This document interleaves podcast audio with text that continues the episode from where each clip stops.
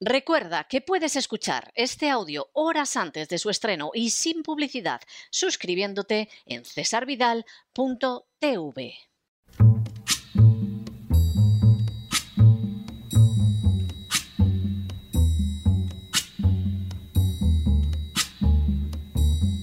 La voz con César Vidal, desde el exilio. When the night has come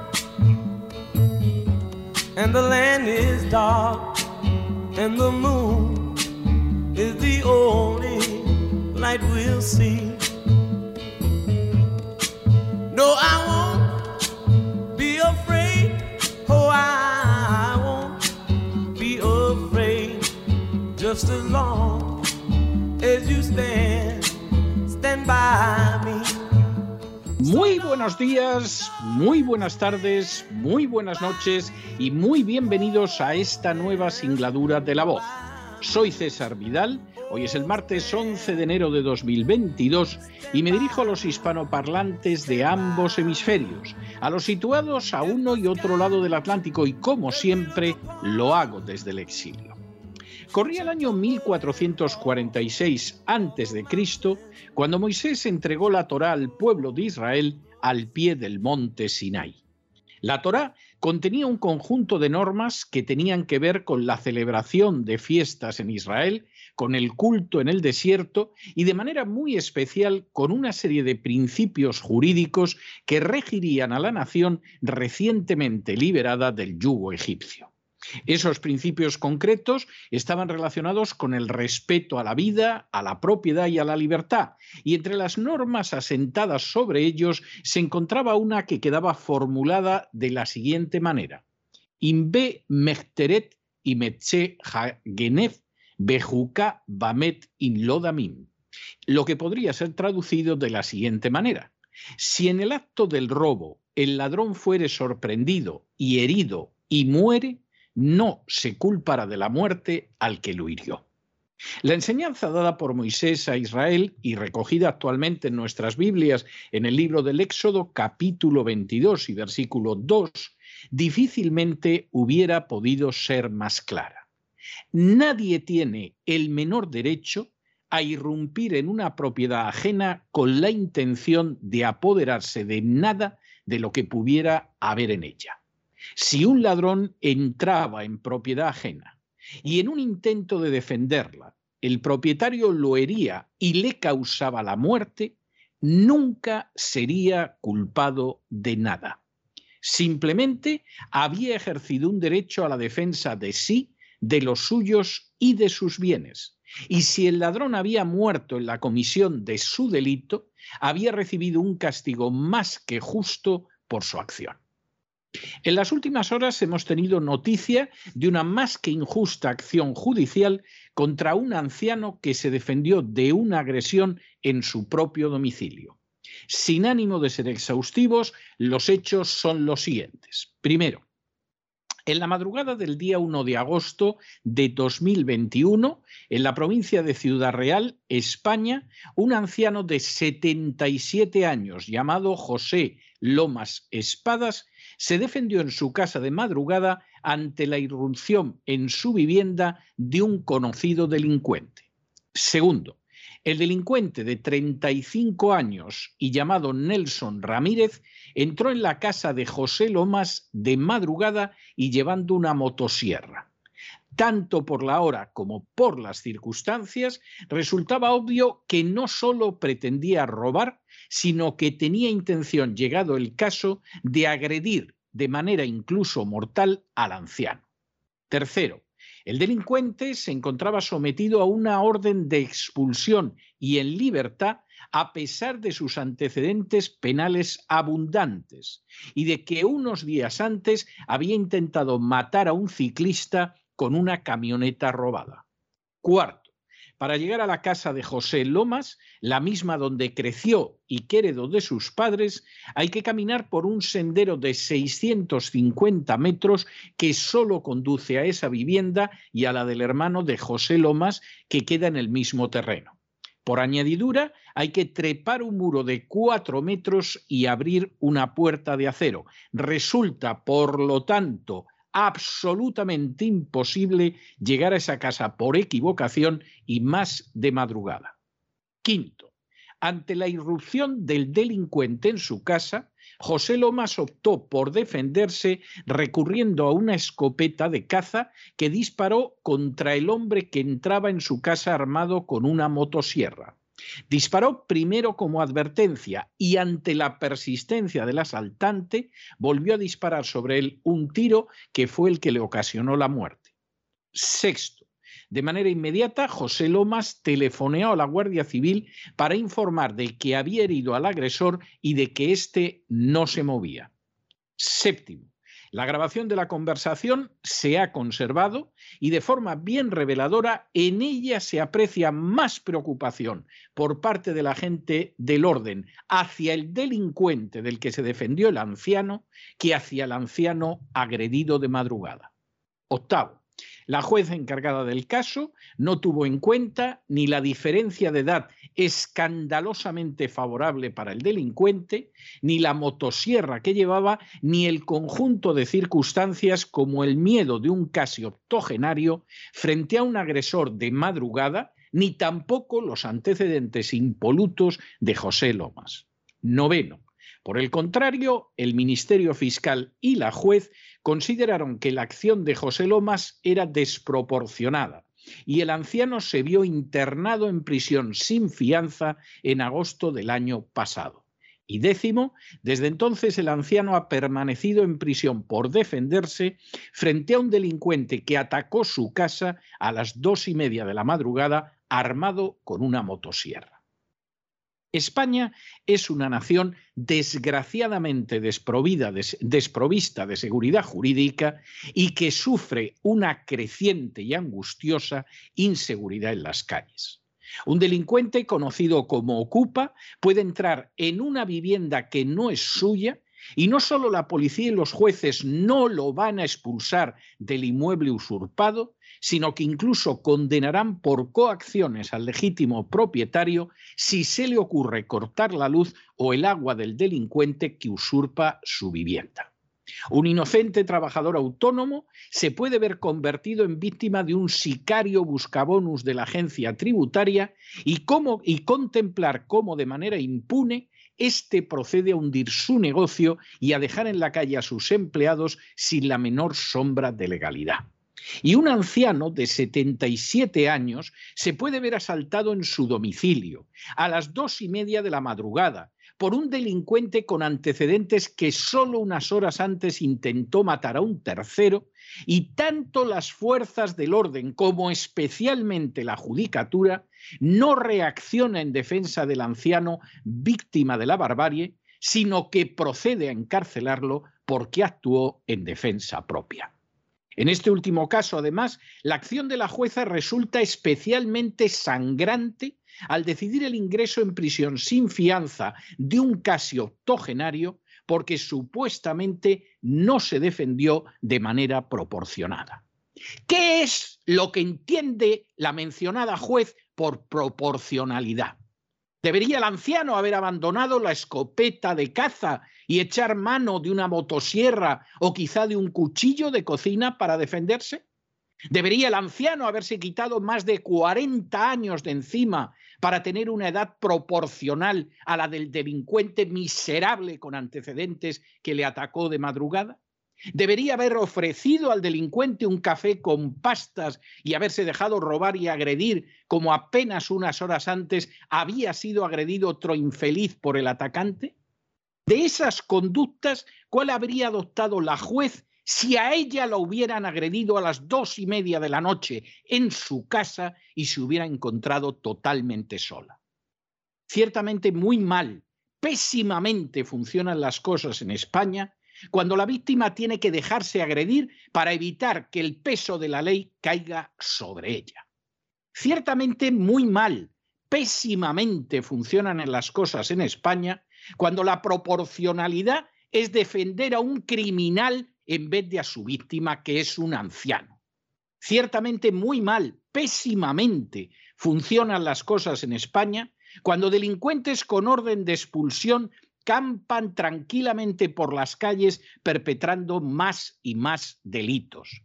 Ciertamente muy mal, pésimamente funcionan las cosas en España cuando cualquier canalla puede ocupar una vivienda que no es la suya de manera impune. Ciertamente muy mal, pésimamente funcionan las cosas en España cuando ni las fuerzas del orden ni el sistema judicial protegen a las víctimas, sino a los criminales que incluso en ocasiones tienen un carné de funcionario del Estado u ostentan un cargo público. Y ciertamente muy mal, pésimamente funcionan las cosas en España cuando si el anciano José Lomas hubiera sido una delincuente llamada Juana Rivas y unida a la ideología de género, o un terrorista de ETA o un nacionalista catalán, los medios habrían salido en tromba a defenderlo y el gobierno se habría ocupado de que no pasara un solo día en prisión. Constituye una vergüenza, un escándalo, un auténtico crimen que un anciano de casi 80 años que se defendió contra un criminal pase una sola hora más en prisión.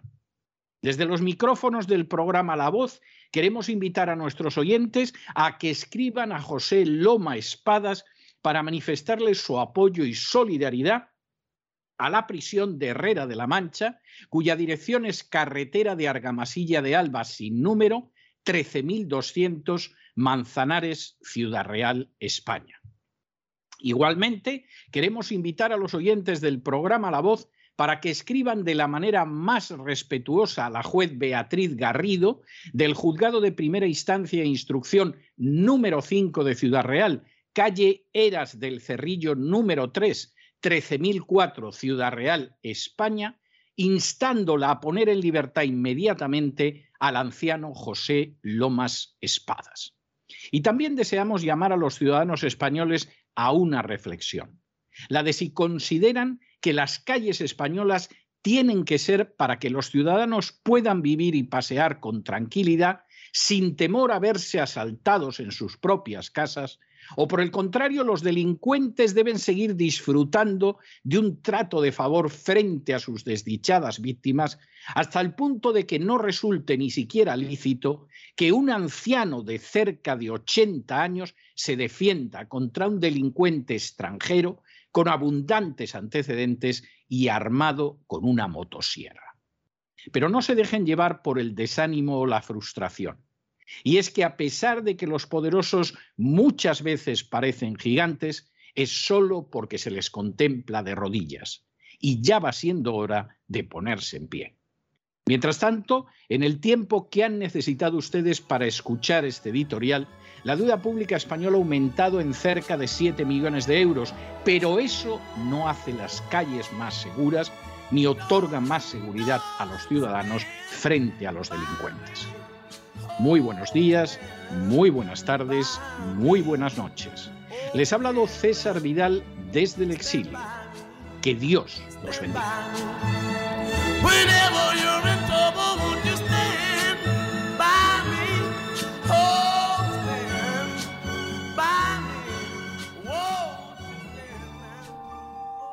Esta sección está patrocinada por crowdfunding con el siguiente mensaje. Nuestro Señor Jesucristo, el único Dios verdadero, es misericordioso y nuestro Salvador.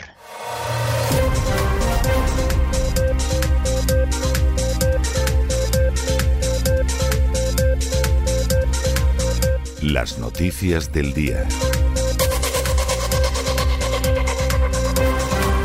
Estamos de regreso y estamos de regreso para entrar en nuestro boletín informativo después de ese editorial que hemos dedicado a un caso verdaderamente sangrante, verdaderamente bochornoso, que es el hecho de que una persona que casi es octogenario, José Lomas Espadas, en estos momentos esté en prisión en la cárcel de Herrera de la Mancha por defenderse contra un criminal que iba armado con una motosierra. Moléstense ustedes en buscar en Internet las fotos del criminal y vamos, sin motosierra ya impone bastante. Tenía antecedentes para parar un tren.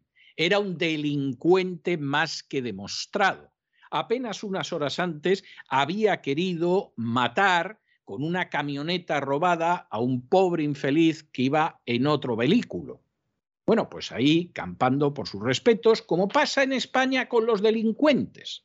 Porque claro, si son delincuentes que pueden entrar en la casa de las castas privilegiadas, como el caso Plón de este señor que le han dado la orden de Carlos III y que se llama Pablo Iglesias, pues ahí había guardia civil, vamos, para parar un tren.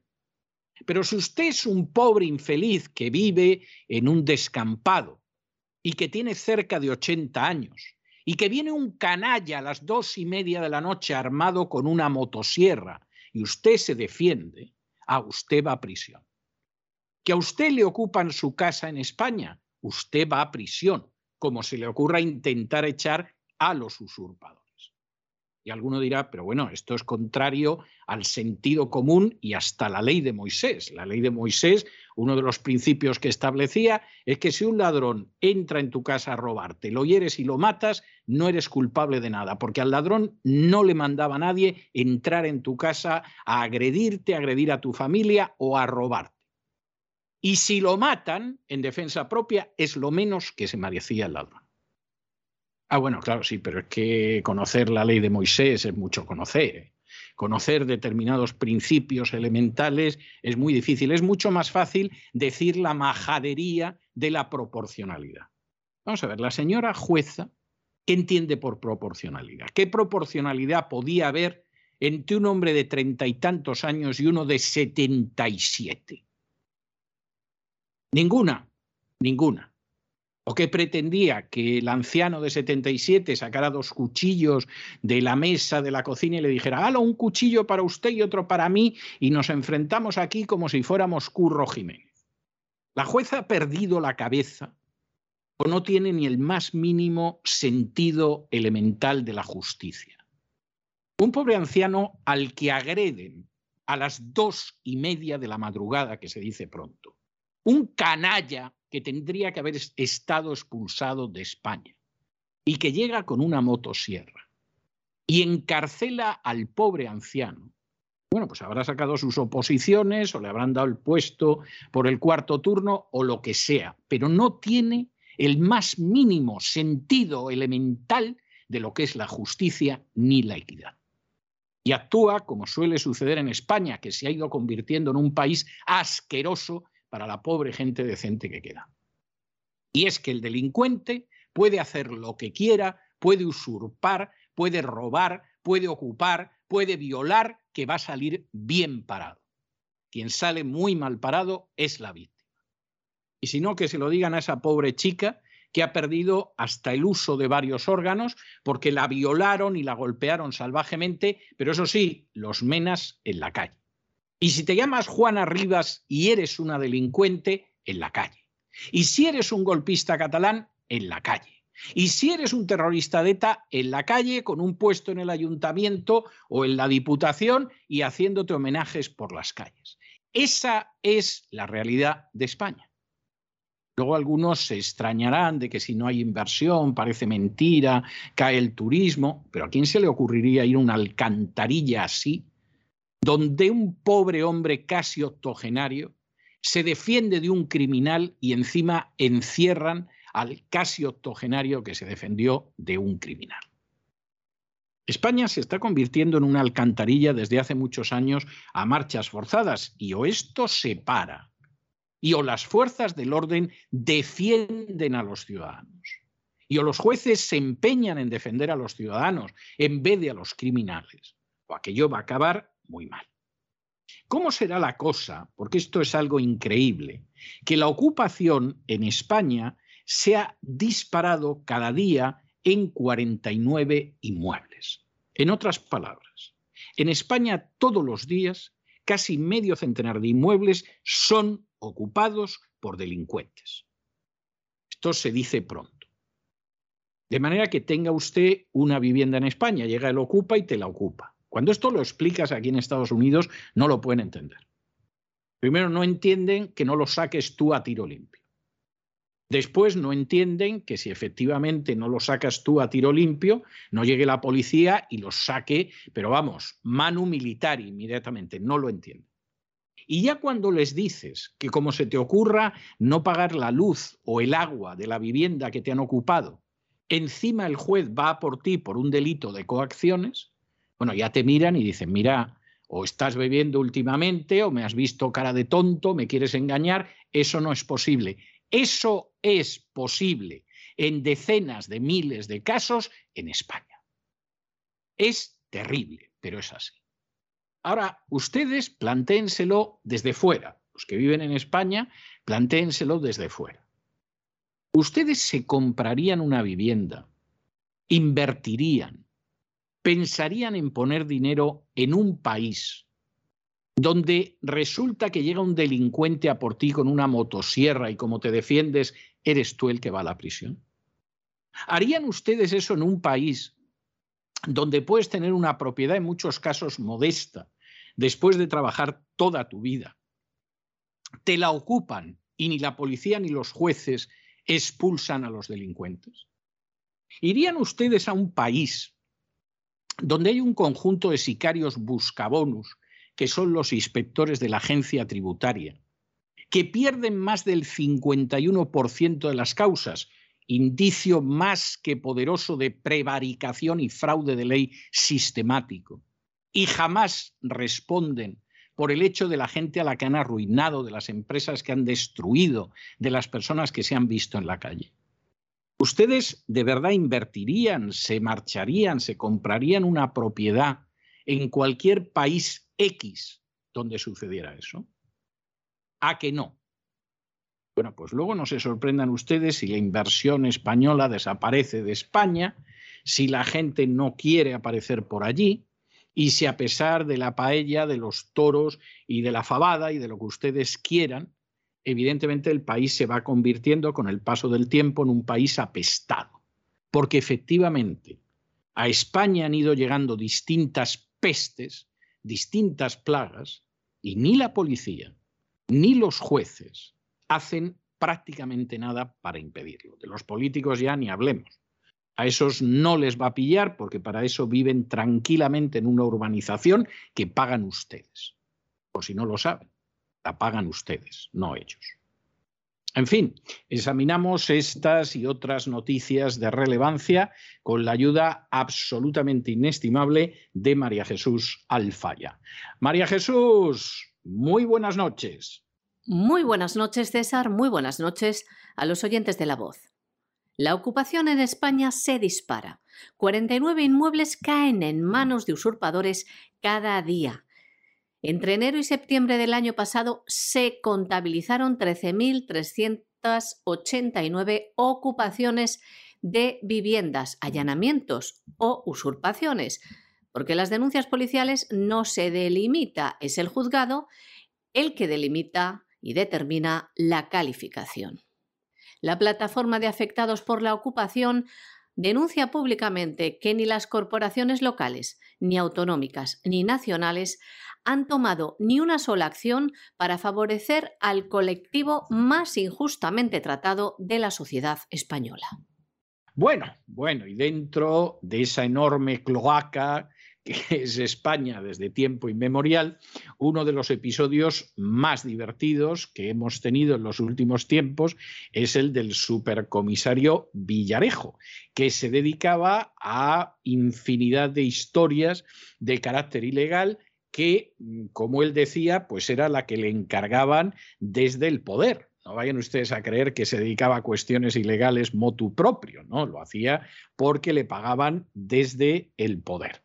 Al comisario Villarejo, la Fiscalía Anticorrupción le pide más de 100 años de prisión. Luego vamos a ver lo que va a quedar en esto, porque hace unas horas Villarejo ha declarado ante la Audiencia Nacional para decir que tanto bajo los gobiernos del Partido Socialista como bajo los gobiernos del Partido Popular, él actuó ilegalmente, pero con cobertura de esos gobiernos.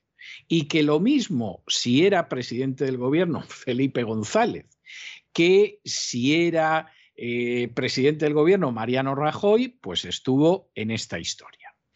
Como el Ministerio Fiscal finalmente lo que hace es obedecer órdenes, es decir, hasta donde le dicen que llegue, llega y hasta donde no, no llega, en vez de entrar al fondo de estos asuntos, es decir, cómo puede haber gobiernos tan corruptos y tan metidos en la ilegalidad como el de Felipe González y el de Mariano Rajoy, bueno, pues el Ministerio Público le ha preguntado si había solicitado la compatibilidad porque realizaba negocios privados mientras era comisario. O sea, esto es algo verdaderamente tremendo. Es como si uno asesina a tiros a media docena de personas y el fiscal te pregunta, pues la pistola si tenías licencia, ¿no? Es una cosa de estas realmente tremenda pero realmente tremenda. Y claro, es verdad que luego dentro de lo que ha ido contestando eh, Villarejo y de decir que las labores de inteligencia son secretas, etcétera, ha quedado como Rufete en Lorca ese delincuente del Opus que fue ministro del Interior con Mariano Rajoy y que se llama Jorge Fernández Díaz, presunto delincuente. ¿Eh? como también es presunto que se le apareciera la Virgen o presunto que tenía un ángel que se llamaba Marcelo que le decía lo que tenía que hacer en el ministerio. Si ustedes creen que un país como España, que tiene una cierta relevancia, desgraciadamente es un cero a la izquierda en política internacional, pero no por España, sino por los sucesivos gobiernos, si ustedes creen que se puede tener de ministro del Interior a un psicópata, que dice que tiene un ángel que se llama Marcelo, que le va diciendo lo que tiene que hacer, pues es que esto es la corte de los milagros, esto es España. Esto era el gobierno de Rajoy. Luego, claro, lees lo que pasaba en la corte de los milagros en la época de Carlos II el hechizado o de Isabel II y dice, pues lo mismo que con Rajoy. Pero ¿cómo vas a tener a un tipo que seguramente es un esquizofrénico, que tiene alucinaciones y dice que se le aparece un ángel de ministro del Interior, para que delinca, claro, que es lo que hizo presuntamente, presuntamente. Eso sí, tiene una columna en la razón, es eh, diaria. ¿Eh? No hace nada más que rebuznar, no dice nada sensato, ni que tenga la menor valía, ni que sirva de nada. Pero ahí está el rebuznando y luego cobrará a fin de mes, por supuesto. ¿no? no todo el mundo que ha escrito columnas en La Razón ha cobrado durante años, si lo sabré yo. Pero es algo tremendo y lo que ha soltado Villarejo verdaderamente impresionante. Y cuando yo ha dicho que detrás de las acciones ilegales de grabación, etcétera, etcétera, quien estaba era el Centro Nacional de Inteligencia, bueno, pues esto ya, o sea, lo de España es algo que si te pillan un buen día, hasta te echas unas risas, como con Villarejo. Y si te pillan un día que no es para risas y que de pronto lo que tienes es a un pobre hombre de casi 80 años, en prisión por defenderse de un delincuente, pues entonces no te da tanta risa. Te indigna si es que no te da ganas de, acabar sollozando por la decadencia, parece que absolutamente incontenible, de una nación como España. José Manuel Villarejo declaraba ayer en el primero de los juicios en su contra por el caso Tandem. El comisario jubilado se enfrenta a una petición de la Fiscalía Anticorrupción de más de 100 años de cárcel por los negocios privados que hizo siendo policía y las supuestas ilegalidades que cometió para obtener datos reservados para sus clientes. Villarejo ha sostenido ante el Tribunal de la Audiencia Nacional que todas sus actividades empresariales tenían la cobertura de los gobiernos del Partido Socialista y del Partido Popular, bajo el mando de Felipe González y de Mariano Rajoy. Cuando el Ministerio Público le ha preguntado si había solicitado la preceptiva compatibilidad para los negocios privados, el comisario ha explicado que en el año 1995, cuando se le pidió que reingresara a la policía, se pactó que sería de esa forma. Ha explicado que hizo un escrito en el que explicó detalladamente cuáles eran las condiciones y el pacto para estar en activo, aportando sociedades que usaba para la cobertura como agente de inteligencia. Al poco tiempo, dice, estaba en activo. No hubo ningún problema. Añade que jamás recurrió a fondos reservados para mantener la estructura. Este fue el pacto que mantuvo cuando reingresó y añade que toda la facturación era para reinvertir en la estructura empresarial al servicio del Estado. El acusado ha añadido que se hizo otro informe sobre compatibilidad en el año 2015 o 2016, cuando gobernaba el Partido Popular y era ministro del Interior Jorge Fernández Díaz. Ese informe, que consta en la causa, niega que haya incompatibilidad. pero no es como tal el trámite que marca la ley para autorizar una actividad empresarial privada. Ante las preguntas del fiscal al respecto, este contestaba del siguiente modo. Les leemos. Señor fiscal, todas las labores de inteligencia deben ser secretas. Muy pocas cosas se escriben. Me encargaban cosas muy delicadas referidas a intereses del Estado y si yo hubiera salido a la luz no tendría sentido mi trabajo de inteligencia. Tampoco hay nada escrito sobre pagar a terroristas y que liberen a secuestrados. Y se ha hecho. La pregunta del fiscal ha apuntado a que fue él quien, tras difundirse públicamente su estructura empresarial, reclamó Interior que le diera cobertura, a lo que Villarejo ha respondido esto. Yo no pedí nada.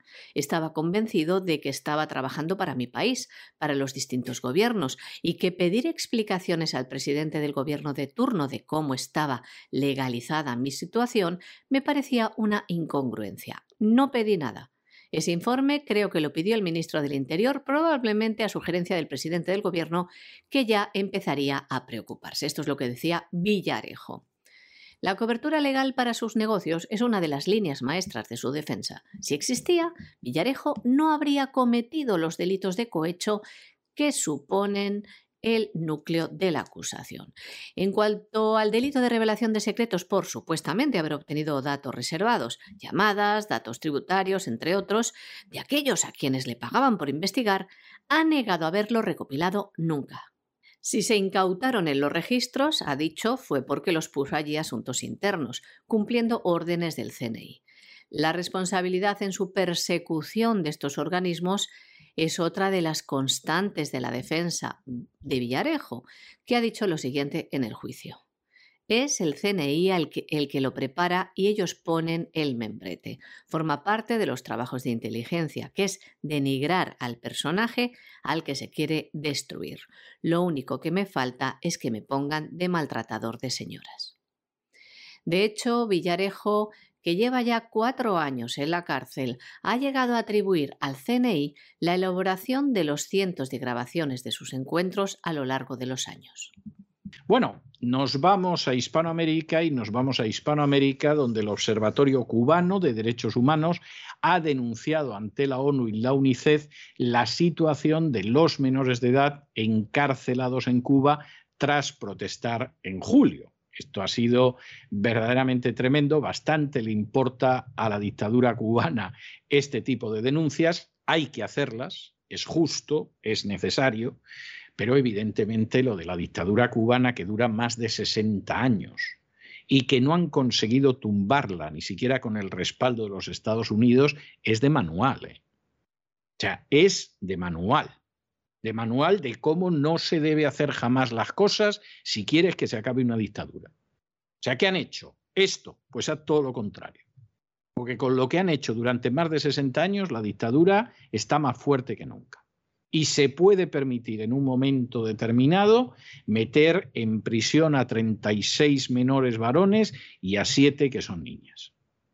Es algo verdaderamente tremendo. Es más, además, pensar en enjuiciarlos, en condenarlos a prisión, etcétera, etcétera, etcétera. Esto es el fracaso de una oposición de manera escandalosa. A lo mejor un día cambian el chip e intentan entender el porqué del fracaso esto es el fracaso de la comunidad internacional y esto es la vergüenza de la Unión Europea y de la actual administración de la Casa Blanca en relación con una dictadura opresiva y repugnante como es la dictadura cubana. El Observatorio Cubano de Derechos Humanos ha presentado una denuncia ante el Alto Comisionado para los Derechos Humanos de Naciones Unidas y el Fondo de las Naciones Unidas para la Infancia por la situación de los 39 menores de edad encarcelados en Cuba por protestar pacíficamente. Algunos de los datos presentados son los siguientes. Por edad, se han registrado acciones policiales contra un menor de 14 años, tres menores de 15 años, 10 menores de 16 años y 29 menores de 17 años de edad. Por sexo, 36 son niños y 7 son niñas. Por edad, sin responsabilidad penal. Está el caso de una niña de 15 años, estudiante de informática, sancionada con medida de internamiento.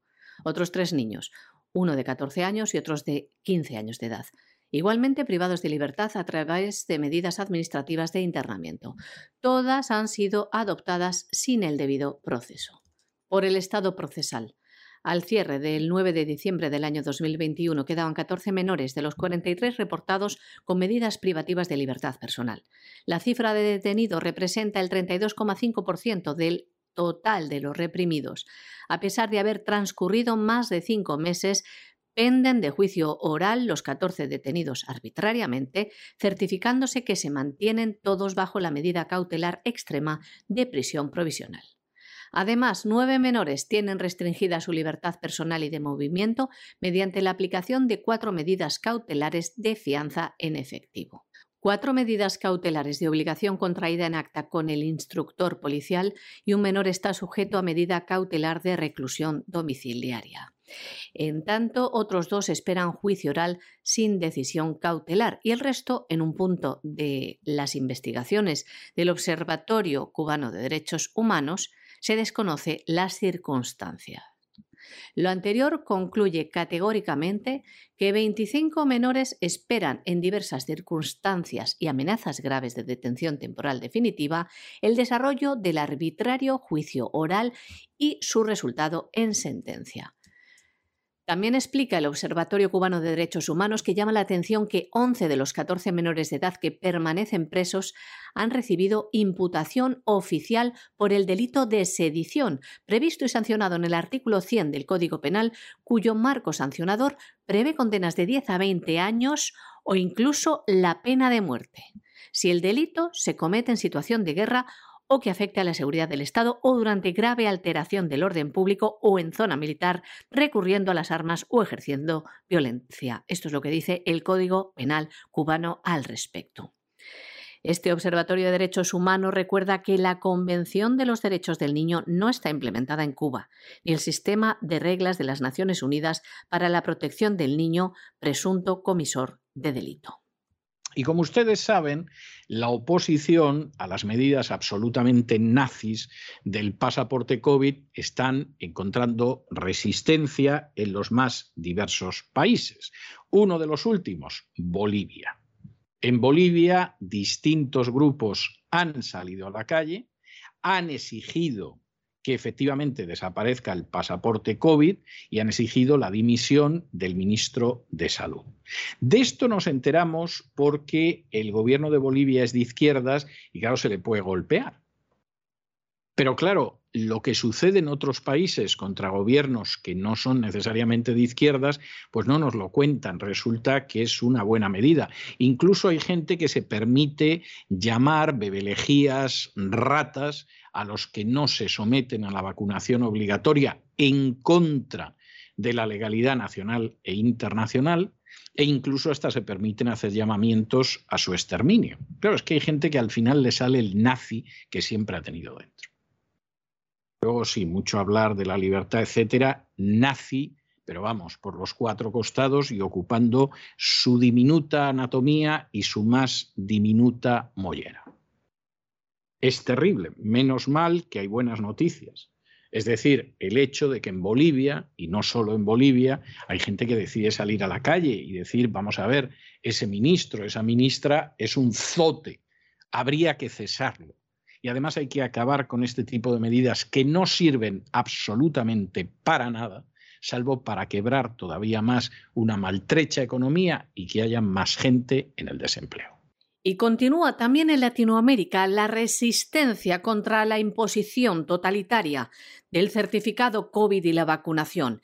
En Bolivia han marchado contra el pasaporte COVID y exigen además la dimisión del ministro de Salud. Diversos colectivos han salido a las calles para exigir la derogación de las leyes que obligan a llevar consigo el carnet de vacunación para acceder a edificios públicos y algunos privados. Exigen la derogación inmediata de estos decretos. Afirman que no están en contra del gobierno ni contra las vacunas, pero exigen defender su libertad de no vacunarse, ya que la vacuna no es obligatoria y estas medidas vulneran derechos fundamentales. En Bolivia, por ejemplo, el gobierno ha impuesto esta medida de obligatoriedad de presentar el carnet de vacunación para limitar el acceso a espacios públicos y, como les decimos, también privados, como bancos, por ejemplo. Los colectivos sociales que organizan la protesta, además de la Federación de Campesinos del conjunto del Departamento de la Paz, también han exigido la dimisión del ministro de Salud Jason AUZA por imponer esta medida. Desde estos colectivos afirman lo siguiente. En el año 2020 se han salvado la mayoría con medicina tradicional y los que han ido a terapia intensiva o al hospital han salido en ataúd. Ahora están bajo tierra y el pueblo tiene conocimiento de esto. Hay más confianza en las medicinas tradicionales. Y entramos en internacional con una extraordinaria noticia, y es que el juez Pittman, que ustedes no lo conocerán, es un juez de distrito de los Estados Unidos, ha ordenado a la FDA, que es el organismo que en Estados Unidos se ocupa de alimentos y medicamentos, que entregue la información sobre la denominada vacuna de Pfizer. Ustedes saben que Pfizer, que tiene el récord de indemnizaciones millonarias en Estados Unidos, de gente que ha muerto o ha quedado inválida o cuya salud se resintió gravemente como consecuencia de sus medicamentos, Pfizer pretende que se tarde varias décadas en entregar la información, en que la FDA entregue la información que tenía cuando aprobó de manera provisional la denominada vacuna de Pfizer. Y entonces, entregando unos papelitos así poco a poco, en 60 años liberaban la información. Piensen ustedes dónde estarán dentro de 60 años. Quien ahora se dirige a ustedes con absoluta seguridad en un mundo mejor que este, pero desde luego en este mundo, vamos, ni lo sueñen ustedes y como un servidor, gente que incluso tiene varias décadas menos, que 50, 60 años son muchos años. Bueno, pues en medio de toda esta tesitura, el juez ha dicho que no, hombre, no, que de esto nada, que la documentación que tenía la FDA sobre las consecuencias de la denominada vacuna de Pfizer, que la tiene que publicar ya y dejarse de historias. Y que qué es eso de esperar 50 o 60 años porque se le ha puesto en las narices a Pfizer que pretendía entregar cada 30 días un número de paginitas y como eran pues 55.000 paginitas, echen ustedes cuentas de esto. La resolución del juez Pittman está muy bien, está muy bien. Porque de hecho lo mismo menciona a James Madison, que es uno de los grandes padres fundadores, que menciona a Kennedy, por cierto, del que ahora se han desclasificado hace muy poquitos días un número considerable de documentos relacionados con su asesinato. Y lo que menciona, pues es muy lógico. Es decir, el pueblo no puede juzgar si usted le hurta la información. El pueblo no puede llegar a ninguna conclusión si usted le oculta información. Y el pueblo no se puede defender del despotismo si usted no pone en sus manos esa información. De manera, FDA, entregue usted la documentación sobre la supuesta vacuna de Pfizer y lo que se sabía de los efectos secundarios.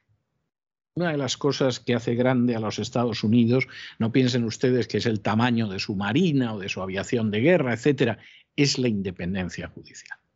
Y que hay jueces así. En España, por el contrario, pues resulta que hay jueces que te introducen en prisión a un pobre anciano de cerca de 80 años que se defendió contra un criminal. Luego nos sorprendemos de cómo son las cosas. Pues no debería sorprendernos, es todo de sentido común. Un juez ha obligado finalmente a la FDA a entregar la información sobre la vacuna contra el COVID de Pfizer antes de final de mes. Mark T. Pittman, juez del Distrito de los Estados Unidos, ha ordenado a la Administración de Alimentos y Medicamentos, la FDA, a entregar información sobre la vacuna anti-COVID de la multinacional farmacéutica Pfizer. El juez se ampara en la sección 601-51 del Código de Regulaciones Federales que dice lo que debe ser publicado y conocido sobre las licencias de productos biológicos concedidas. Este código en el que el juez basa su decisión judicial dice que tras la concesión de una licencia, como la de la vacuna Pfizer, deben estar inmediatamente disponibles los siguientes datos para su divulgación pública. 1. Todos los datos e información sobre seguridad y eficacia. 2. Un protocolo para una prueba o estudio. 3. Los informes sobre reacciones adversas, los informes sobre la experiencia con el producto, las reclamaciones de los consumidores y otros datos de información similares.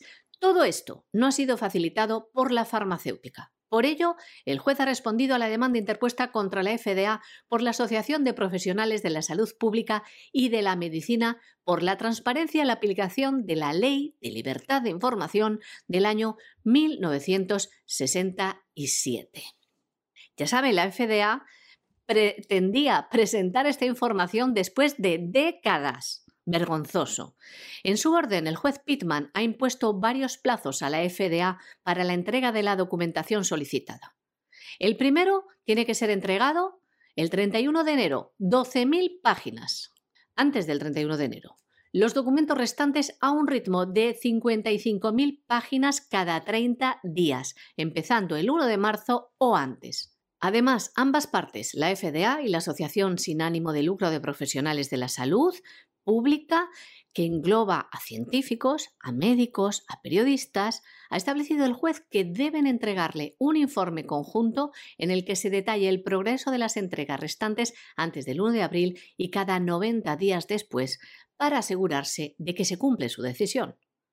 Esta orden judicial fue dictada el pasado 6 de enero. En ella el juez Pittman hace una defensa de la transparencia y cita primero a James Madison, cuarto presidente de los Estados Unidos, y dice así, Un gobierno popular, sin información popular o los medios para adquirirla, no es más que el prólogo de una farsa o una tragedia, o tal vez de ambas. El conocimiento gobernará siempre la ignorancia, y un pueblo que quiere ser su propio gobernante debe armarse con el poder que da el conocimiento. El juez también citaba al presidente John Fitzgerald Kennedy de este modo. Una nación que tiene miedo de dejar que su pueblo juzgue la verdad y la falsedad en un mercado abierto es una nación que teme a su pueblo. Y concluimos el boletín con una noticia triste. El presidente del Parlamento Europeo, David Sassoli, ha fallecido en el día de hoy con tan solo 65 años de edad. Es la primera vez que se produce esta luctuosa circunstancia y resulta muy llamativo porque la muerte se ha atribuido a una disfunción de su sistema inmunitario. Claro, te quedas absolutamente pasmado.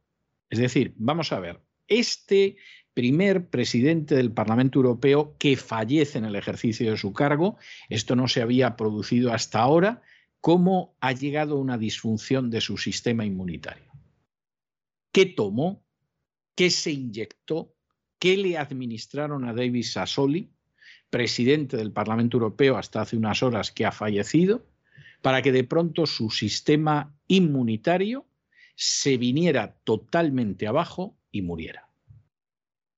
No, porque esto hay que dejarlo claro. Es decir, ¿qué ha tomado David Sassoli, que era un hombre absolutamente sano? Hombre, lo eligieron presidente del Parlamento Europeo, etcétera, etcétera, etcétera. ¿Qué le administraron? ¿Qué tomó?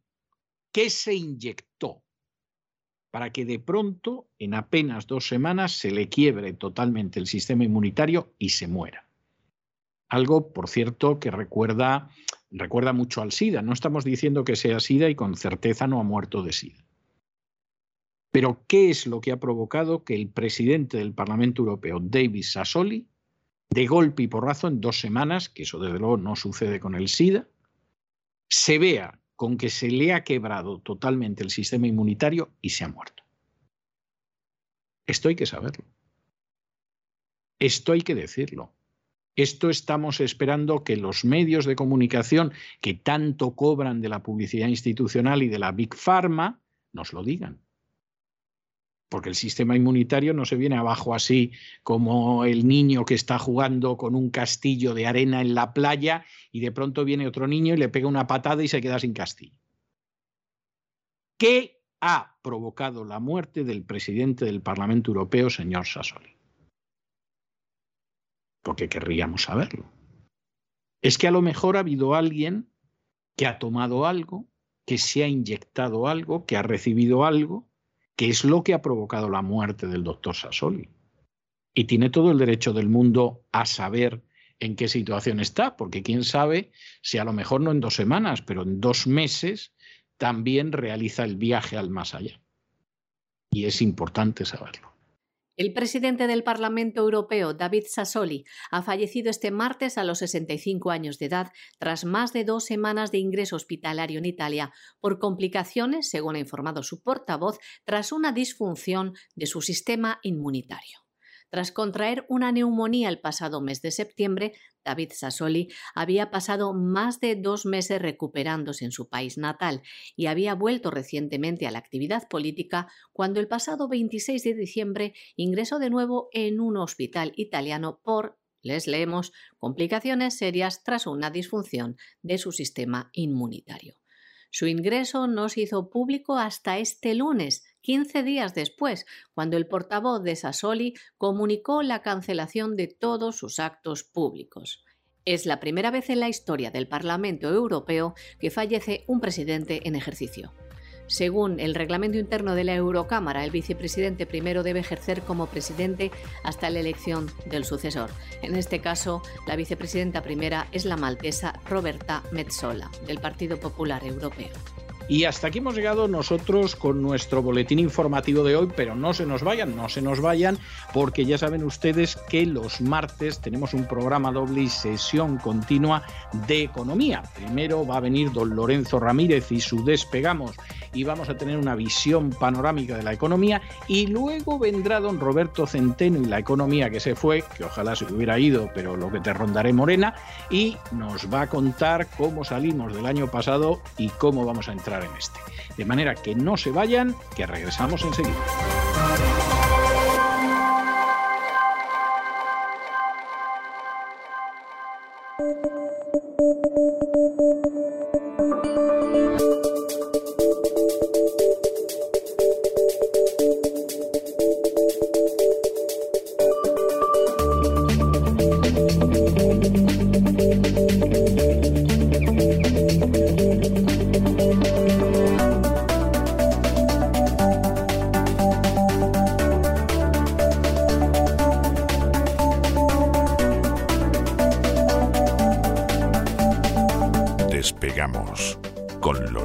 Ramírez.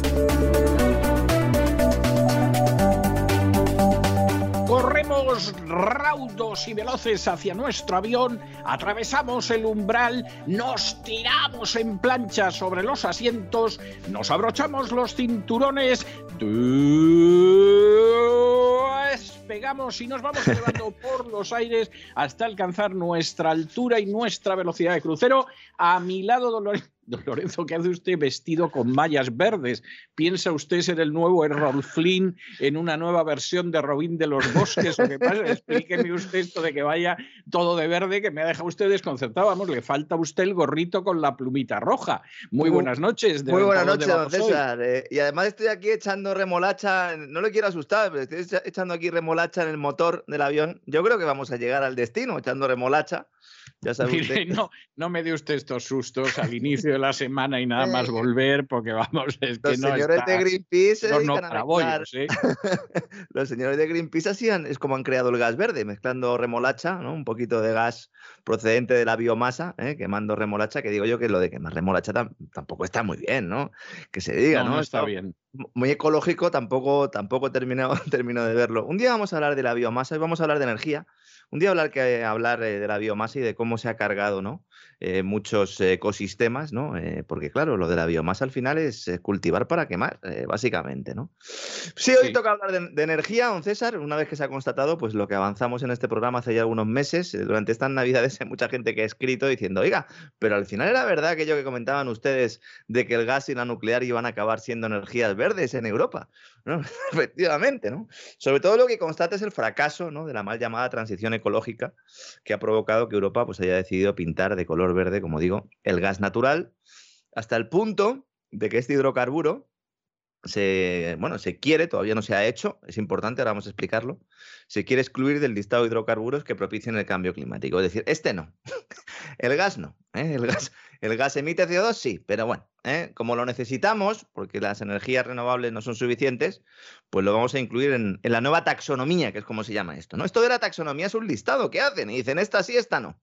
Esta es buena para el cambio climático, esta es mala para el cambio climático, esta es mala para el cambio climático, pero la necesitamos porque si no vamos a tener unos precios muy altos, entonces está así. Entonces eso se llama la taxonomía. Lo digo porque algunos leen los artículos que han escrito algunos compañeros en los últimos días y yo les reclamaría un poco de traducción, que traduzcan las cosas para el personal. ¿Cómo que la taxonomía? Pues la lista ¿no? de energías que deciden los burócratas de turno eh, si son compatibles o no con esta mal llamada, insisto, transición ecológica, porque no se pretende en ninguna transición eh, hacia, hacia ningún sitio, eh, tampoco se pone la ecología como, como punto de, destino, sino que aquí lo que estamos hablando es de un reparto de poder ¿no? y de un cambio estructural en el cual pues están intentando hacer muchas cosas que vamos a explicar aquí. ¿no? Y luego también se incluye la energía nuclear, que también, como dijimos aquí, vuelve a la vida no en vano, gente como Bill Gates y Warren Buffett se habían posicionado hacía tiempo en esta fuente de energía, lo contamos aquí, financiando nuevas tecnologías a través de la empresa TerraPower. En este caso, la verdad es que no fue muy difícil que acertaran en sus previsiones o profecías ya que por mucho que se haya demonizado esta fuente de generación, no emite CO2, señores. claro, si no emite CO2 y el único objetivo que hay aquí es, e, es este, ¿no? No emitir CO2, pues era cuestión de tiempo, don César. Yo no sé, hay muchos que se han sorprendido, ¿no? Incluso organizaciones ecologistas que dicen, ¿cómo puede ser esto, ¿no? En Alemania se ha montado mucho follón con esto, que desde Fukushima ya sabe usted que la energía nuclear no, no les gusta, ¿verdad? No les gusta, sí, sí. Por eso están quemando carbón, como si no hubiera mañana. Debe ser que la, el quemar carbón. Como si se fuera a acabar, sí, sí. Sobre todo el lignito, que es el que más contamina de todos, ¿no? Bueno, antes de entrar en materia, es preciso recordar, aunque sea de forma resumida, cuál es el origen de esta crisis energética actual, porque veo también mucho despiste, ¿no? Eh, una crisis energética que muchos no han visto hasta que han, analizado sus facturas, ¿no? Hasta que han visto el incremento de precios, sobre todo en el ámbito eléctrico, ¿no? Un, incremento de precios que está golpeando hogares, que afecta a la competitividad de las empresas y las razones pues, son múltiples, pero todas deriven de un tronco común. Las políticas destinadas a la mal llamada transición ecológica. Yo creo que nunca ha estado tan claro algo, ¿no? No buscan que haya menos contaminación, menos vertidos, que se proteja a la naturaleza, ojalá, Ojalá, porque es que si eso fuera así, podríamos incluso plantearnos, ¿no? Oiga, pues esto tiene una repercusión económica o tiene un coste adicional, pero estamos dispuestos a pagarlo como sociedad. Exactamente. es decir, vamos, vamos a ver exactamente cuál es la situación. Efectivamente, esto implica unos sacrificios e implica unos gastos y nos planteamos si merece la pena o no merece la pena. Pero es que no es así, es que esto es el timo del tocomocho, don Lorenzo, sinceramente, para que no nos vamos a engañar. claro, esa es la gran falacia que se pone sobre la mesa. Y lo que hace que yo, bueno, aunque me lo tome aquí un poco a coña, pero a mí me molesta profundamente porque, claro, desvirtúa el mensaje, porque nos dicen, no, es que ustedes son unos economicistas, ustedes que critican estas políticas de lucha contra el cambio climático, porque ustedes solo ven el aspecto económico. No, no. Nosotros, o por lo menos en nuestro caso aquí, lo que vemos es el aspecto económico y también el ecológico. Porque es que en ningún momento se habla del tema de los vertidos en los mares. No se habla de los plásticos. Que yo creo que es un problema muchísimo mayor que el CO2, no lo digo yo, lo dicen muchos científicos. Muchas organizaciones ecologistas lo están denunciando, los que, las que han visto la luz de alguna manera. Entonces, no se busque que haya menos contaminación, ni que se proteja la naturaleza. Se centra todo exclusivamente en las emisiones de CO2, pregonando la necesidad de una descarbonización de la economía. Otro concepto que si lo pensamos fríamente, don César, también está mal empleado. Porque si descarbonizamos la economía, acabamos con los seres humanos y con la vida. ¿No? Sí, lo que pasa que es que está usted pidiendo unos conocimientos de química orgánica a gente que, son analfabetos funcionales y, en fin, es que eso es pedirle peras al olmo. ¿eh? tampoco hay que saber mucho con haber visto alguna peli de estar del espacio, ¿no? Que van buscando, ¿no? Algún planeta donde ¿no? las formas de vida estén basadas en el carbono. A mí, a mí, eso me parece tan difícil como pedirle peras al olmo y moralidad a Pedro J. O sea, son cosas metafísicamente imposibles. Con la Ouija es complicado ser moral, eh, la verdad, ¿no? Claro, cuando hablamos de descarbonizar, a lo que se hace referencia es a eliminar los combustibles fósiles del mix energético, ¿no? Bueno, de acuerdo, ¿no? Y lo que se ha hecho en los últimos años es eso, desincentivar la generación de energía con hidrocarburos. ¿Cómo? Pues primando las denominadas fuentes renovables a través de subvenciones, subvenciones pagadas varias veces, por eso es muy difícil calcularlo. Yo en algún momento he hecho alguna aproximación, pero es difícil.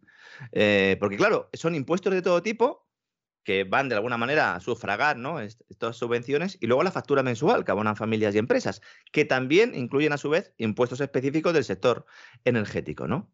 Y luego, pues creando ese mercado de derechos de emisiones de CO2, del que ya hemos hablado aquí en profundidad, y que fomenta la especulación financiera, especulación financiera, porque son, fondos de inversión los, que tienen estos papelitos que dan derecho a emitir CO2 y cuyo precio se dispara por las citadas políticas de transición energética. Claro, cuando las empresas necesitan comprar estos papelitos, es como un vale para contaminar.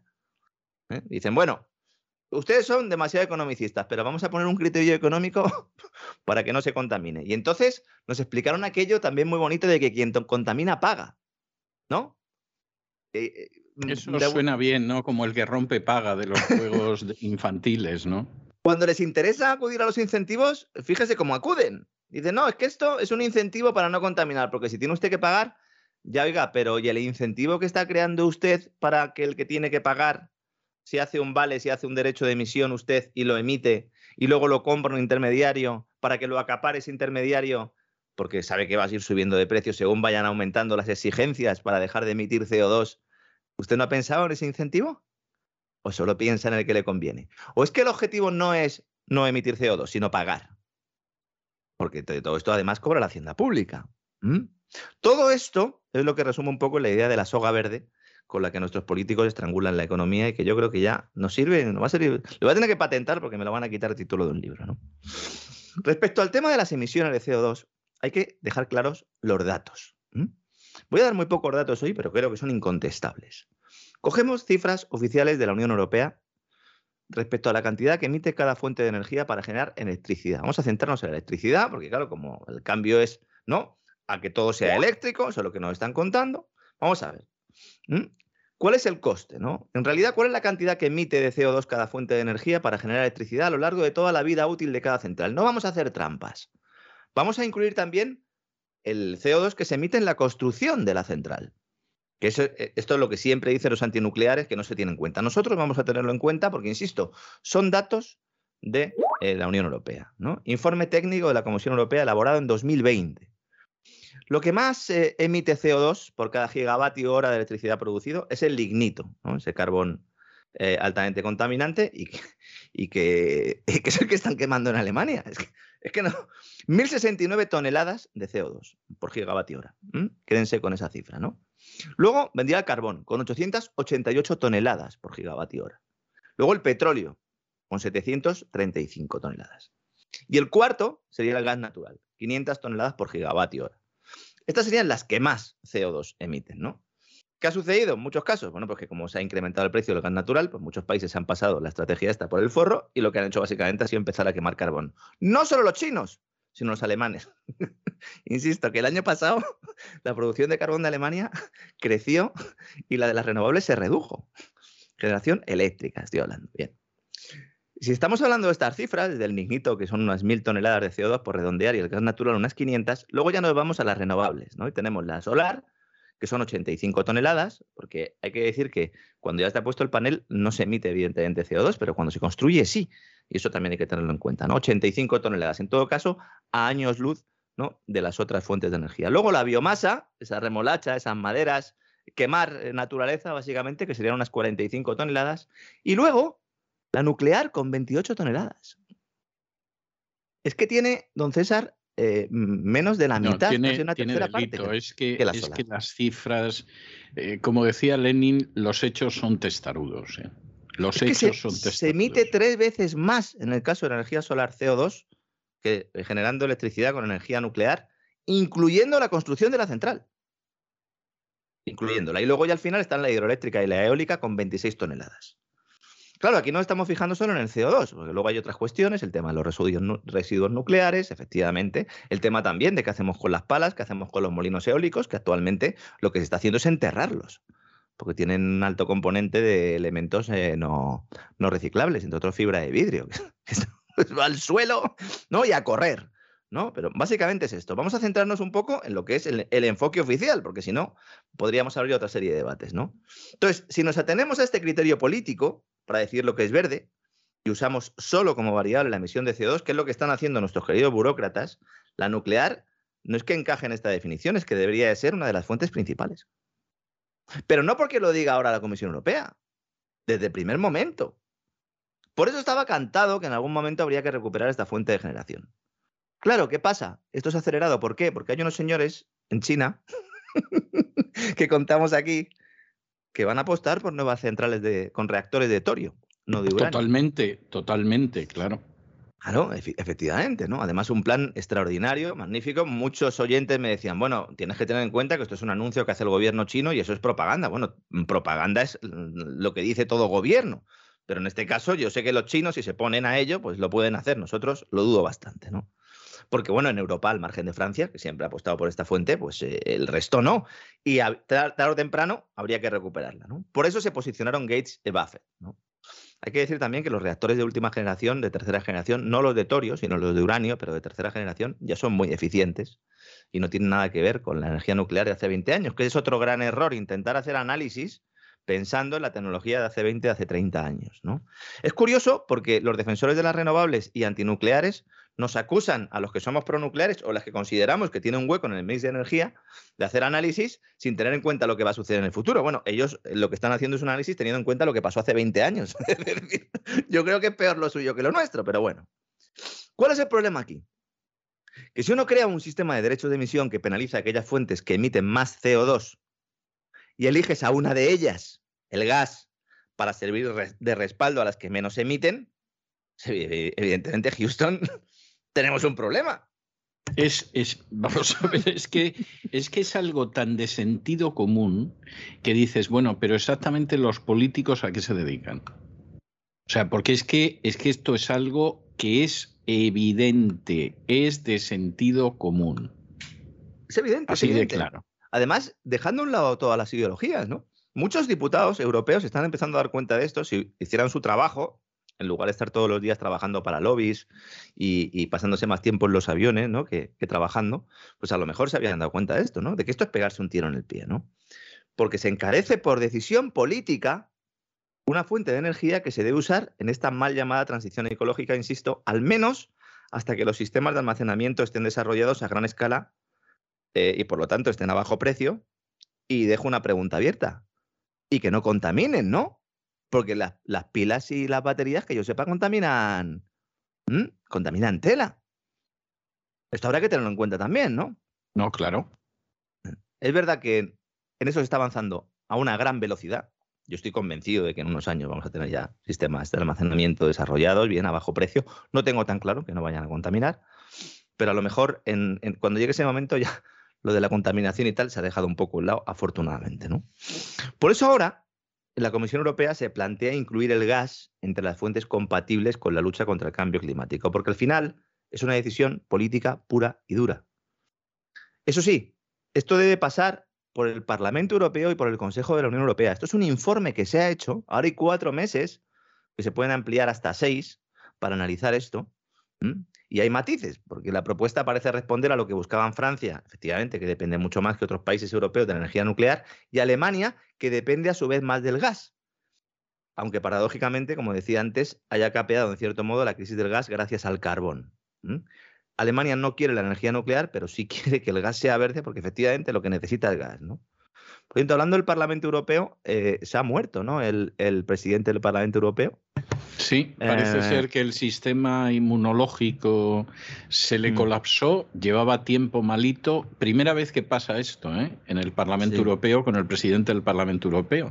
No, no sé qué se habría inyectado este hombre, qué se habría tomado, no, no lo sé, pero parece ser que el sistema inmunológico se le colapsó. y... Sí, es que hablar de disfunción de su sistema inmunitario, que es lo que están diciendo, yo no sé, no se pueden dar más vueltas, eh, para no decir lo que es evidente, ¿no? yo creo que cada cual saque sus propias conclusiones, ¿no? Pero, pero bueno, yo creo que, esto ya eh, sería suficiente motivo para haber abierto algún tipo de investigación o por lo menos para haber paralizado determinados procesos de inoculación masiva, que algunos siguen empeñados. Ayer hablábamos al principio del programa, ¿verdad? Que ya hemos pasado muchísimos, eh, muchísimas personas el, el COVID y que y los niños también lo han pasado, a pesar de lo cual algunos insisten ¿no? en que la vacunación, la vacunación nunca ha sido menos necesaria que ahora.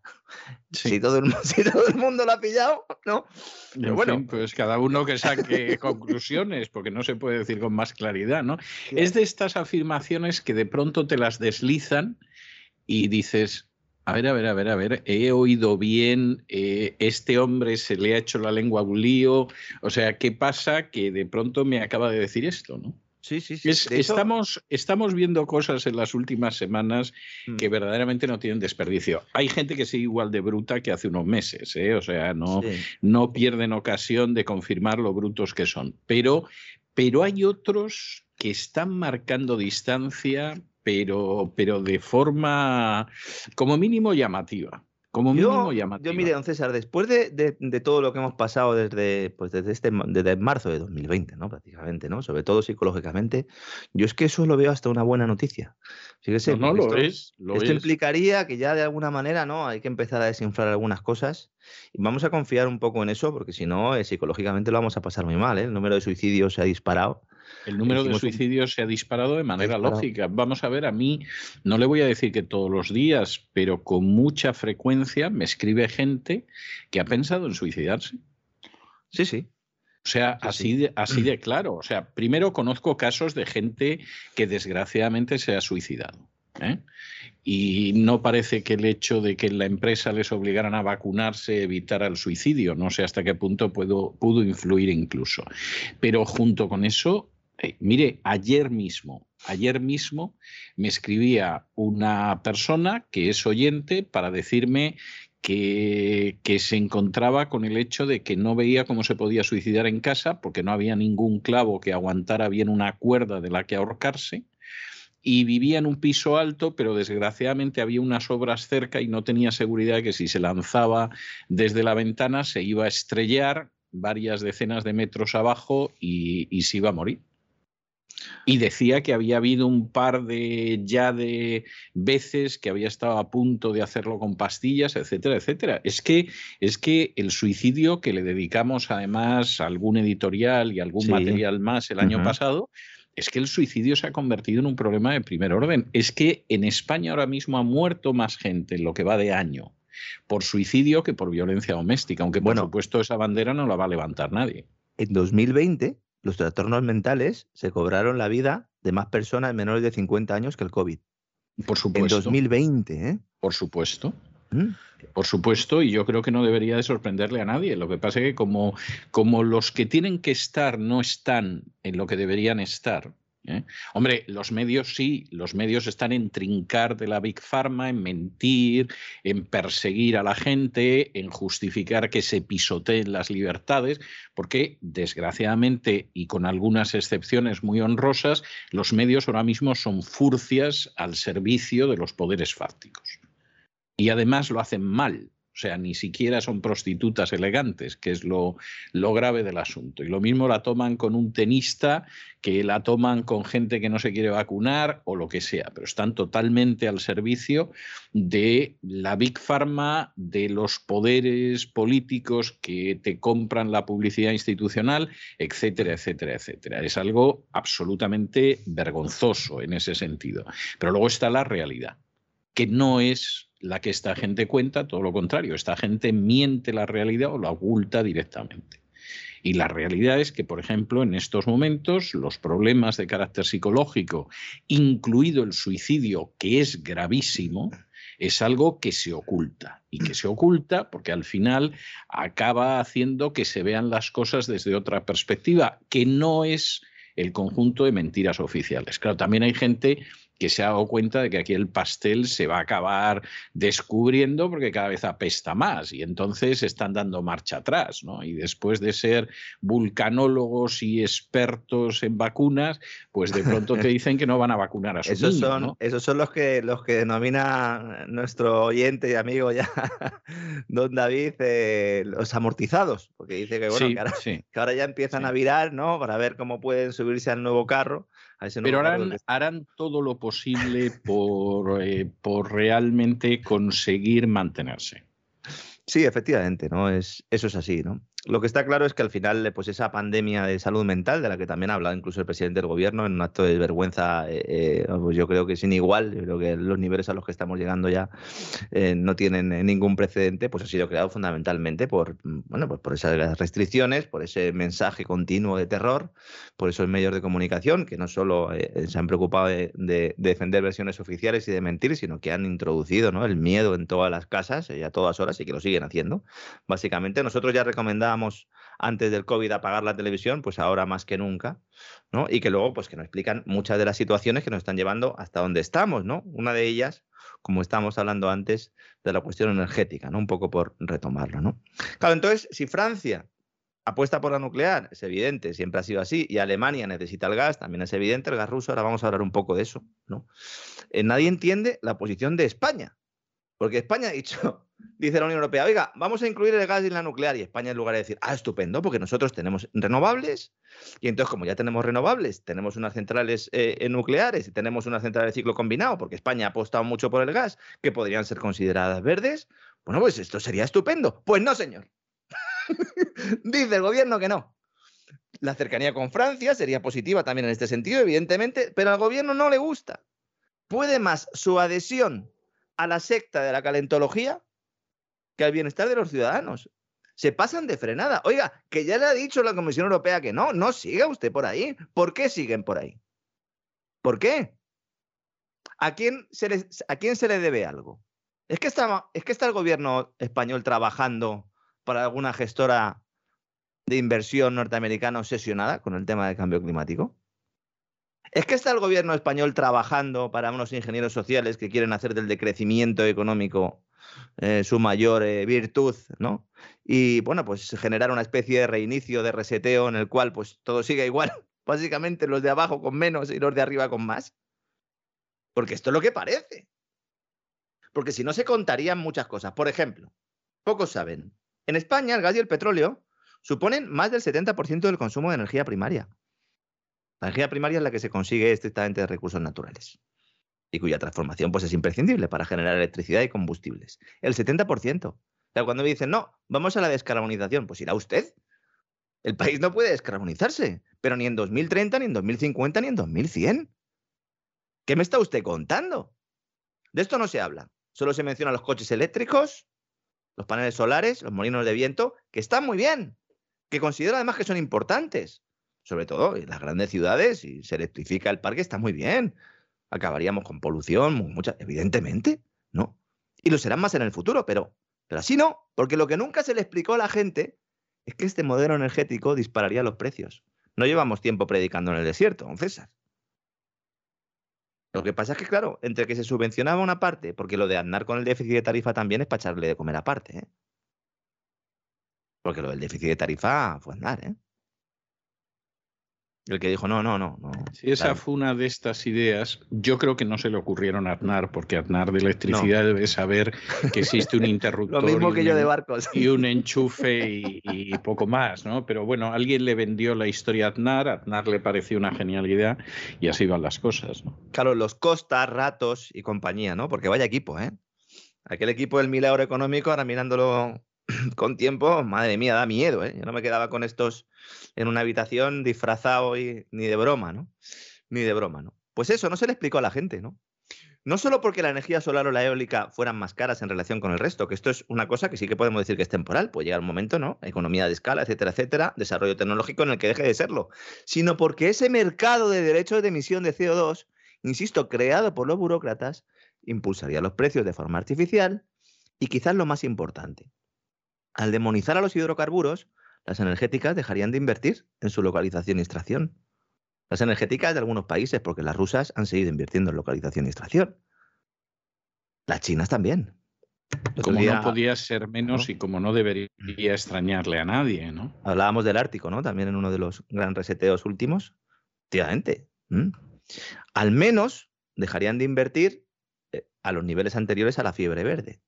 Y esto no sería un problema si no fuera porque necesitamos los hidrocarburos para utilizarlos como respaldo de unas fuentes renovables que hoy por hoy, insisto, no sirven para garantizar el suministro. Y sobre todo no sirven para hacerlo a precios asequibles. Parece que se nos olvida, ¿no? Entonces, esto lo sabían nuestros queridos burócratas. Pero descubrieron que la mejor forma de esconder esta realidad era usando a quién? A los bancos centrales, a la política monetaria y fiscal, para lubricar esta transición ecológica. Y aunque los consumidores hemos ido viendo cómo crecía el coste que pagábamos por, el consumo, la estrategia era utilizar a los bancos centrales, en nuestro caso el europeo, para pagar la fiesta con liquidez artificial. Por eso Lagarde está obsesionada diciendo que el Banco Central Europeo tiene ahora como mandato fundamental, incluso por encima del control de la inflación, diseñar políticas monetarias que prioricen la lucha contra el cambio climático? Es que para eso la han puesto ahí, don César. Para eso está Lagarde ahí. Con lo que no contaban es que les iba a explotar la inflación en la cara. Tan rápido, por lo menos. Estos también se equivocan, ¿eh? Y, Son y humanos. que a ver, hombre, claro que se equivocan y a saber cómo salen de la inflación, ¿eh? Claro. Claro, esto en realidad, esto de, la, de priorizar la lucha contra el cambio climático en la política monetaria es una mentira más, porque lo que se hace y se quiere potenciar en realidad es una nueva excusa para comprar bonos de empresas y rescatarlas, pues diciendo que esta deuda servirá para financiar iniciativas sostenibles y respetuosas con el medio ambiente.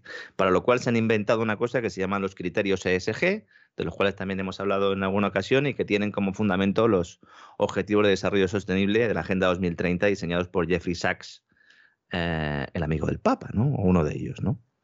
Claro, este es el pilar del Next Generation EU. Este es el pilar de la nueva generación de la Unión Europea. Una política que ha fracasado antes, de, antes prácticamente de arrancar. Nos están diciendo, no, el Next Generation es la Es clave. cierto, es cierto, es que es así, es que es así, no tiene, no tiene la cosa más vuelta de hoja, vamos. Nos están diciendo, no, vamos a salir de la crisis provocada por la gran reclusión covidiana, ellos no la llaman así, evidentemente, creando una burbuja verde de gasto público. Ah, estupendo. Este era el plan. Pero claro, con lo que no contaban, insisto, estos burócratas, aunque seguramente sí los ingenieros sociales, porque yo no me creo que todo este proceso se pueda eh, realizar con desconocimiento de quién está tomando las decisiones. Es que no me lo creo. No me lo creo porque nosotros que tenemos un conocimiento, bueno, pues un conocimiento profesional limitado, ¿no? Le dedicamos muchas horas y tenemos formación, pero evidentemente ellos tienen que saber más porque están en esos puestos de responsabilidad. No me estoy refiriendo a los políticos españoles, sino a los que están en los bancos centrales. Estos sabían que iba a disparar los precios hasta un punto en el que todo el castillo de naipes se derrumbaría. Pero no Sí, sabían que sería sí, antes de sí. tiempo, ¿no? Bueno, es que acertar con la previsión no es tan fácil, ¿eh? O sea, no es tan fácil, como no es tan fácil controlarla. ¿no? Es que, claro, No pueden, también en un hecho. momento determinado tú dices, ah, esto voy y lo controlo yo. Bueno, vamos a ver si sí. Yo lo dejo cuando quiera, ¿no? Que decía aquel, ¿no? Exactamente, sí, que decía una amiga mía toxicómana, sí. Y al final acababan Pobrecita. con el chándal en, el, en la zona de turno, ¿no? Acabó, acabó, acabó saliendo de la droga, pero yo recuerdo como una de las tardes más tristes de mi vida, cuando hablando con ella, que era además, pf, yo entonces era un adolescente, si yo tenía entonces 19, 20 años, pues ella tenía a lo mejor tres o cuatro menos. Y me acuerdo que en un momento de la conversación me dice, yo lo dejo cuando quiera. Y yo pensé, vamos, milagro será, ¿no? Bueno, acabó saliendo porque se dio la circunstancia de que en un momento determinado al novio, que era un traficante de medio pelo, lo detuvieron. La familia se asustó, la mandó fuera de España y, y esta chica salió de la droga, pero esta muchacha podía, podía haberse quedado con la historia. Y no se me olvidará la frase del yo lo dejo cuando quiera. Y yo pensé, eso te lo crees tú, bonita.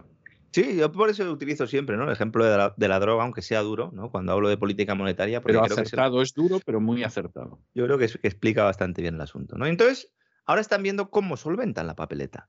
Diciendo digo, cuando decían Diego, y adaptando el mensaje para evitar que el pueblo se levante porque no pueda calentarse en invierno, porque no pueda conseguir combustible para sus coches, o porque no pueda realizar tareas cotidianas como cocinar o poner la lavadora, que estamos todos O pendientes porque del no pueda comer. Porque no pueda comer, efectivamente. ¿eh? Porque no pueda comer. Entonces, la política de reducción de emisiones de CO2, sobre todo la europea, no ha tenido en cuenta su dependencia energética exterior. Es que estos son errores, estos son errores que no, no pueden, no pueden eh, eh, admitirse que no se hayan tenido en cuenta desde el principio. Vamos a ver, Europa necesita gas natural de fuera, evidentemente. Esto, esto lo sabíamos ya. ¿Por qué no se ha tenido en cuenta la dependencia energética exterior? ¿Por qué no se, han ido- no se ha tenido en cuenta el riesgo ya materializado del shock de oferta esta inflacionista? ¿Por qué se ha despreciado el efecto que tendría todo esto en la competitividad de la industria europea? Sí. Pero empezando por Alemania, porque siempre, eh, eh, vale, en España somos como somos, pero ¿y los alemanes? Los alemanes se han comido con patatas. Es más, es que han nombrado un gobierno ahora verde también. Bueno, un gobierno semáforo. Pero que están ahí también los verdes, oiga. Dicen que no quieren energía nuclear, pero ustedes se han dado cuenta de que se, está, se están cargando la industria alemana. Mire, que es que esto no lo ha conseguido nadie. Hubo que bombardear para, que, para cargarse la industria alemana. Hubo que bombardear Alemania. Y sobre todo, ha ignorado y sigue ignorando la importancia de la energía en la geopolítica mundial. Por eso llevo tiempo diciendo que la política energética europea parece diseñada por nuestros peores enemigos. Y a lo mejor esa es la clave, ¿eh? que los que la han diseñado les importa un pimiento el futuro del viejo continente, o peor aún, que quieren usar la crisis no ya para sacar tajada, eh, sino también eh, para sacar un rendimiento desde el punto de vista de la planificación y del control social.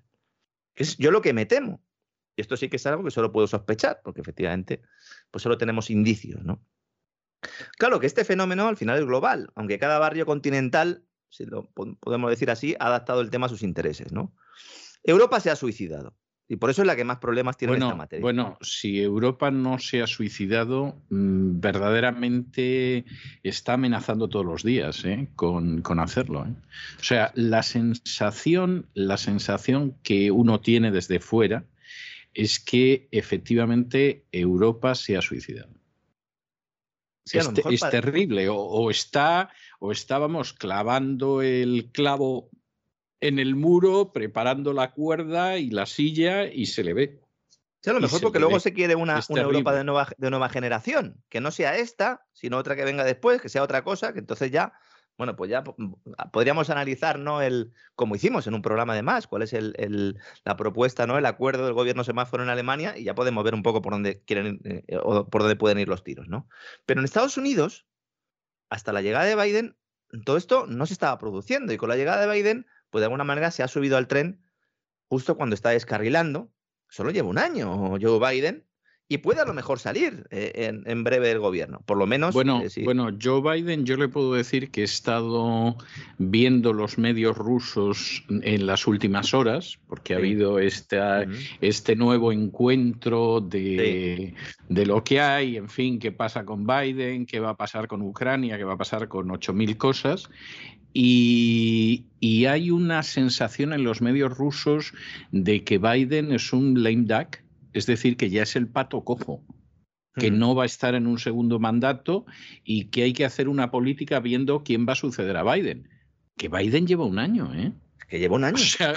es que Biden no es que esté en el tercer año y uno piense que va a perder, o en el cuarto año y uno piense que va a perder la reelección, es que Biden lleva un año, ¿eh? Y, por supuesto, los analistas rusos se pueden equivocar, como todos los analistas, pero lo dan por absolutamente amortizado. ¿eh? O sea, aquí hay que saber quién lo va a sustituir, porque este desgraciado no, vamos, si acaba mandato ya ha sido afortunado, pero evidentemente a la vuelta de tres años este no está en la Casa Blanca. ¿eh? Es que las decisiones en materia energética eh, que está adoptando la Casa Blanca van en la línea de seguir las de, las de Europa. Entonces, claro, evidentemente todo lo que hemos explicado aquí es evidente y esto lo saben. Esto lo sabe la Casa Blanca, esto lo sabe el, sector energético de Estados Unidos, que tuvo un susto tremendo ¿no? con el hackeo aquel del, eh, tubo ¿no? que, llevaba el combustible ¿no? a, la parte eh, este del país, ¿no? Y, bueno, pues se, montó un lío importante, lo hablamos en Continental, se llamaba, creo, ¿no? No me acuerdo ahora del nombre del gasoducto, del oleoducto, pero era ese, ¿no? Y luego China ha jugado con Occidente prometiendo que sería fiel creyente de la secta de la calentología mientras sigue usando los hidrocarburos, principalmente carbón, como fuente de energía principal, ¿no? También instalando renovables, pero de alguna manera secundaria, ¿no? Claro, como decía usted con el tema de la cumbre, como es evidente, esto además de tener consecuencias económicas, también las tiene políticas y tan relevantes también como la generación de conflictos bélicos. Supuestas revoluciones de colores, y enfrentamientos geopolíticos del máximo nivel. En la cumbre que acaba usted de citar, la de Estados Unidos y Rusia, ayer se pone de manifiesto que en el polvorín ucraniano y en general en el este de Europa la cuestión energética tiene un papel fundamental. Algo de lo que ya hablamos largo y tendido en uno de los últimos programas, además del Gran Reseteo de 2021, cesarvidal.tv. Yo entiendo que haya muchas personas, algunos oyentes nuestros, muchos, que no les gusta Putin y su política tanto dentro como fuera de Rusia. Es, una, es una opinión muy respetable, dicho sea de paso. Sí, y además uno dice, oiga, pues efectivamente, ¿no? Hay unos déficits democráticos, efectivamente, ¿no? Pero es indudable que Europa, al poner por delante los intereses de la OTAN a los suyos propios, está amenazando el suministro de energía.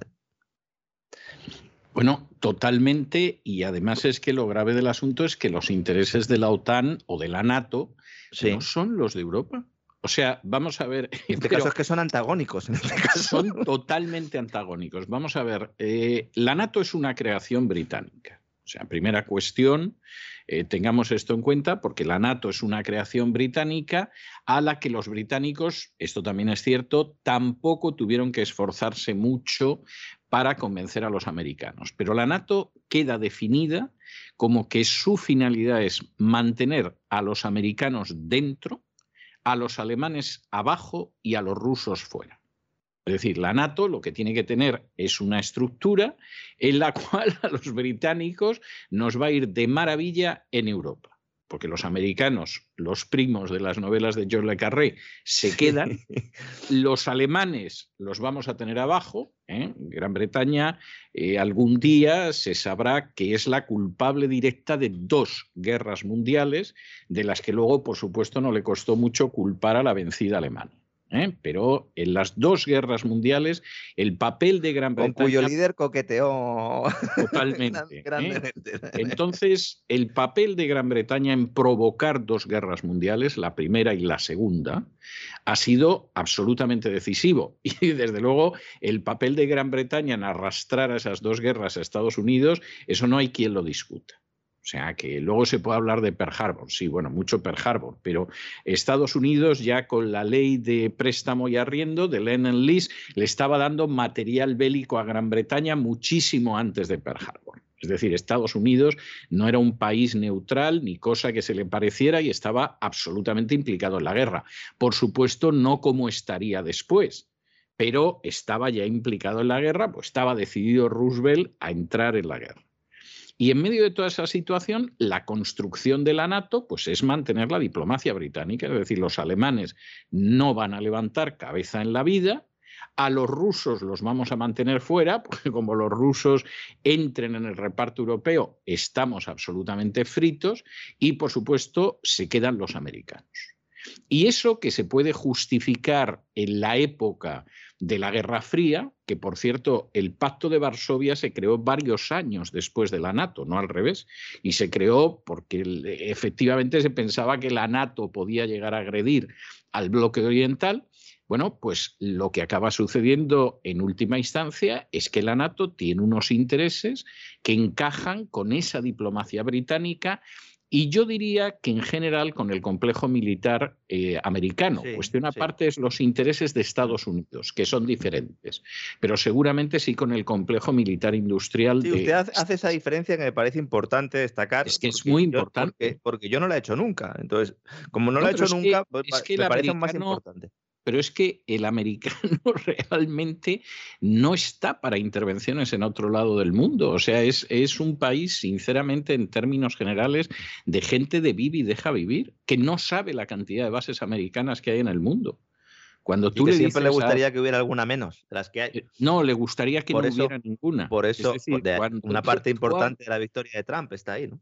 Exactamente. Entonces, cuando tú hablas con tu vecino de al lado y le dices las bases que tenemos por el mundo, salvo que te pille un belicista enloquecido, estos que creen que todo se soluciona a golpe de bomba, no hay nada más que ver cómo ha ido en Afganistán, pues la gente se queda horrorizada y dice, ¿pero qué hacemos ahí? O sea, y, efectivamente el americano es así. El complejo militar industrial es otro cantar, por eso Eisenhower advirtió en su discurso de despedida en contra de él. Pero, pero el americano es así. en los años previos a que a toda, la, toda, la historia que ha contado usted de esa, de esa, NATO, de esa OTAN. ¿no?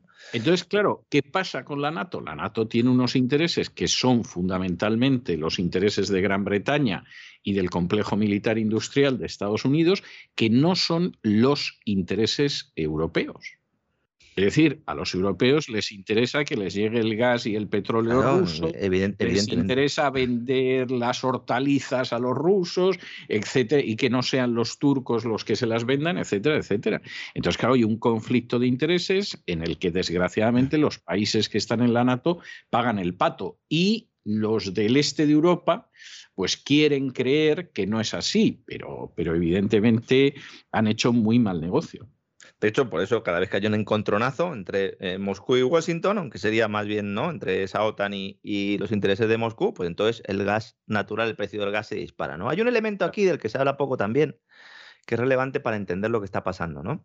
Estados Unidos es el primer exportador de gas natural licuado del mundo. Esto es algo inédito en la historia, Totalmente. Lo contaba la agencia Bloomberg en el arranque de este año, señalando que la tecnología revolucionaria del fracking, junto a miles de millones de dólares en inversiones en instalaciones para producir gas natural licuado, han transformado la capacidad energética de Estados Unidos. Entonces ha pasado de ser un importador neto de gas natural licuado a uno de los principales exportadores, el mayor ahora mismo, en menos de una década. ¿no? La producción de gas natural de Estados Unidos se ha incrementado aproximadamente un 70% desde 2010 gracias a la combinación pues, de, la perforación horizontal clásica ¿no? y de la fracturación hidráulica. Una técnica que ha supuesto toda una revolución y que ha modificado el mapa energético mundial y que Biden quiere cargarse. También hay que decirlo, ¿no? Mm, Con la boca chica, ¿eh? también, ¿eh? Hay que decirlo, ¿eh? Porque luego, si hay algún aquí, algún productor de fracking que nos esté escuchando, estará diciendo, bueno, sí, nos ha hecho daño. Bueno, pero eh, parecía que iba a hacer más, ¿no? Entonces, la Casa Blanca, ¿qué le está diciendo Europa? Tranquilos, muchachos. El gas que no es de Putin, porque como estamos tocando las narices en la puerta de su casa, va a cerrar el grifo, os lo vamos a dar nosotros. Mandando el gas natural licuado en buques metaneros. En España está llegando mucho gas natural licuado a Estados Unidos. ¿eh? Pero claro, esto no es una solución. No, en primer- no, eso es un parche. Claro, Es un parche, es un remiendo.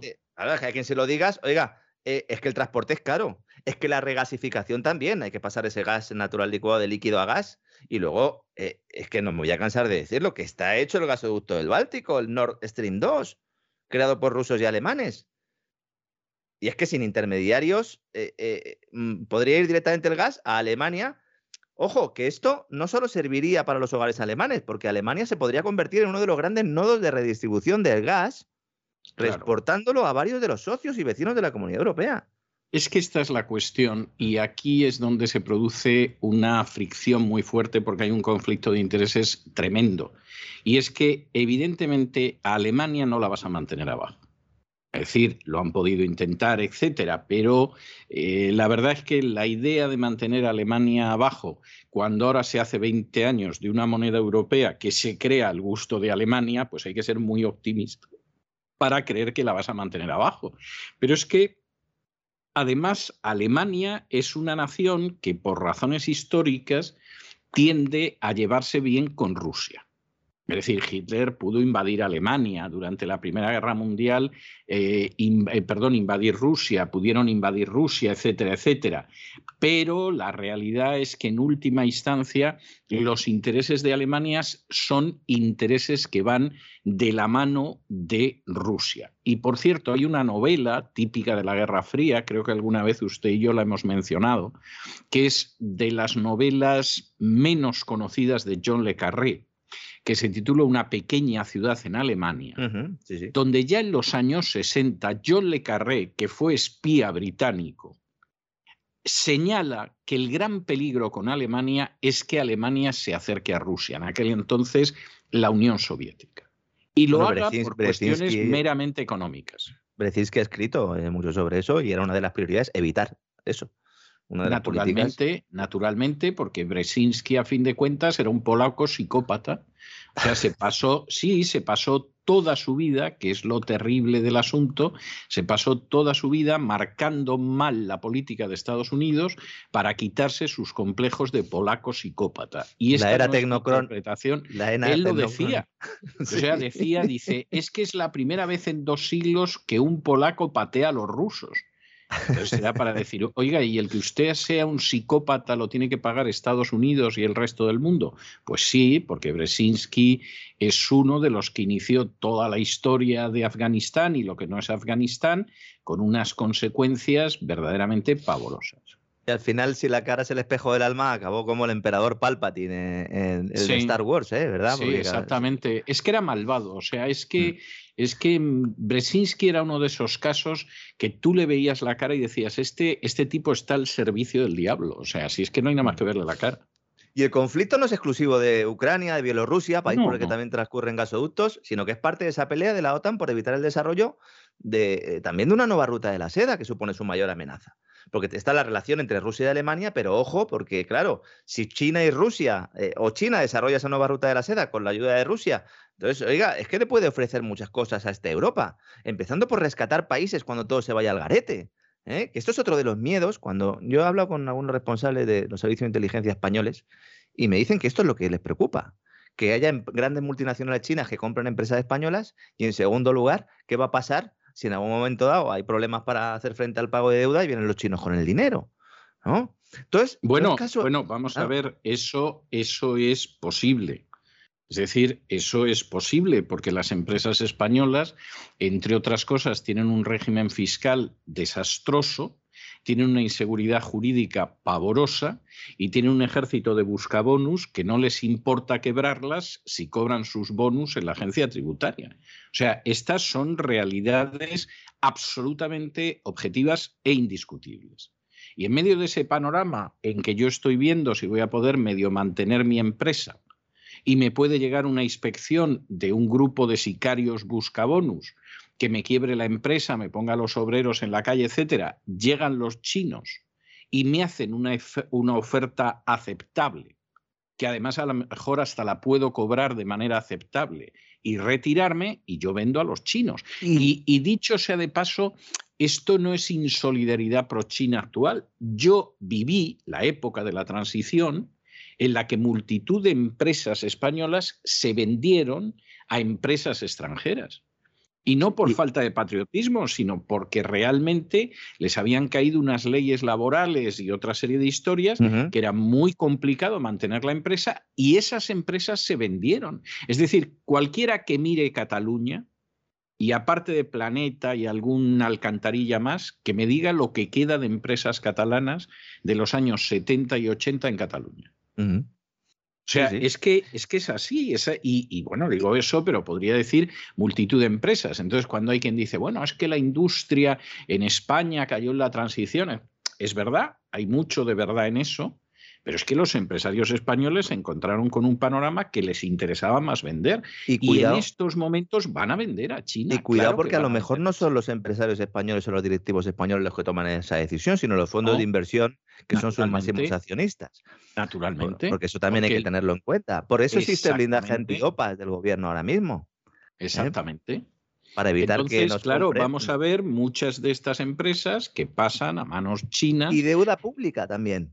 Deuda pública. Rescate Claro. de deuda pública. Cuidado, cuidado, porque, claro, la, presencia que tiene China fundamentalmente eh, para implantar esa nueva ruta de la seda es, por un lado, desarrollo tecnológico, ofreciendo el paquete completo ¿no?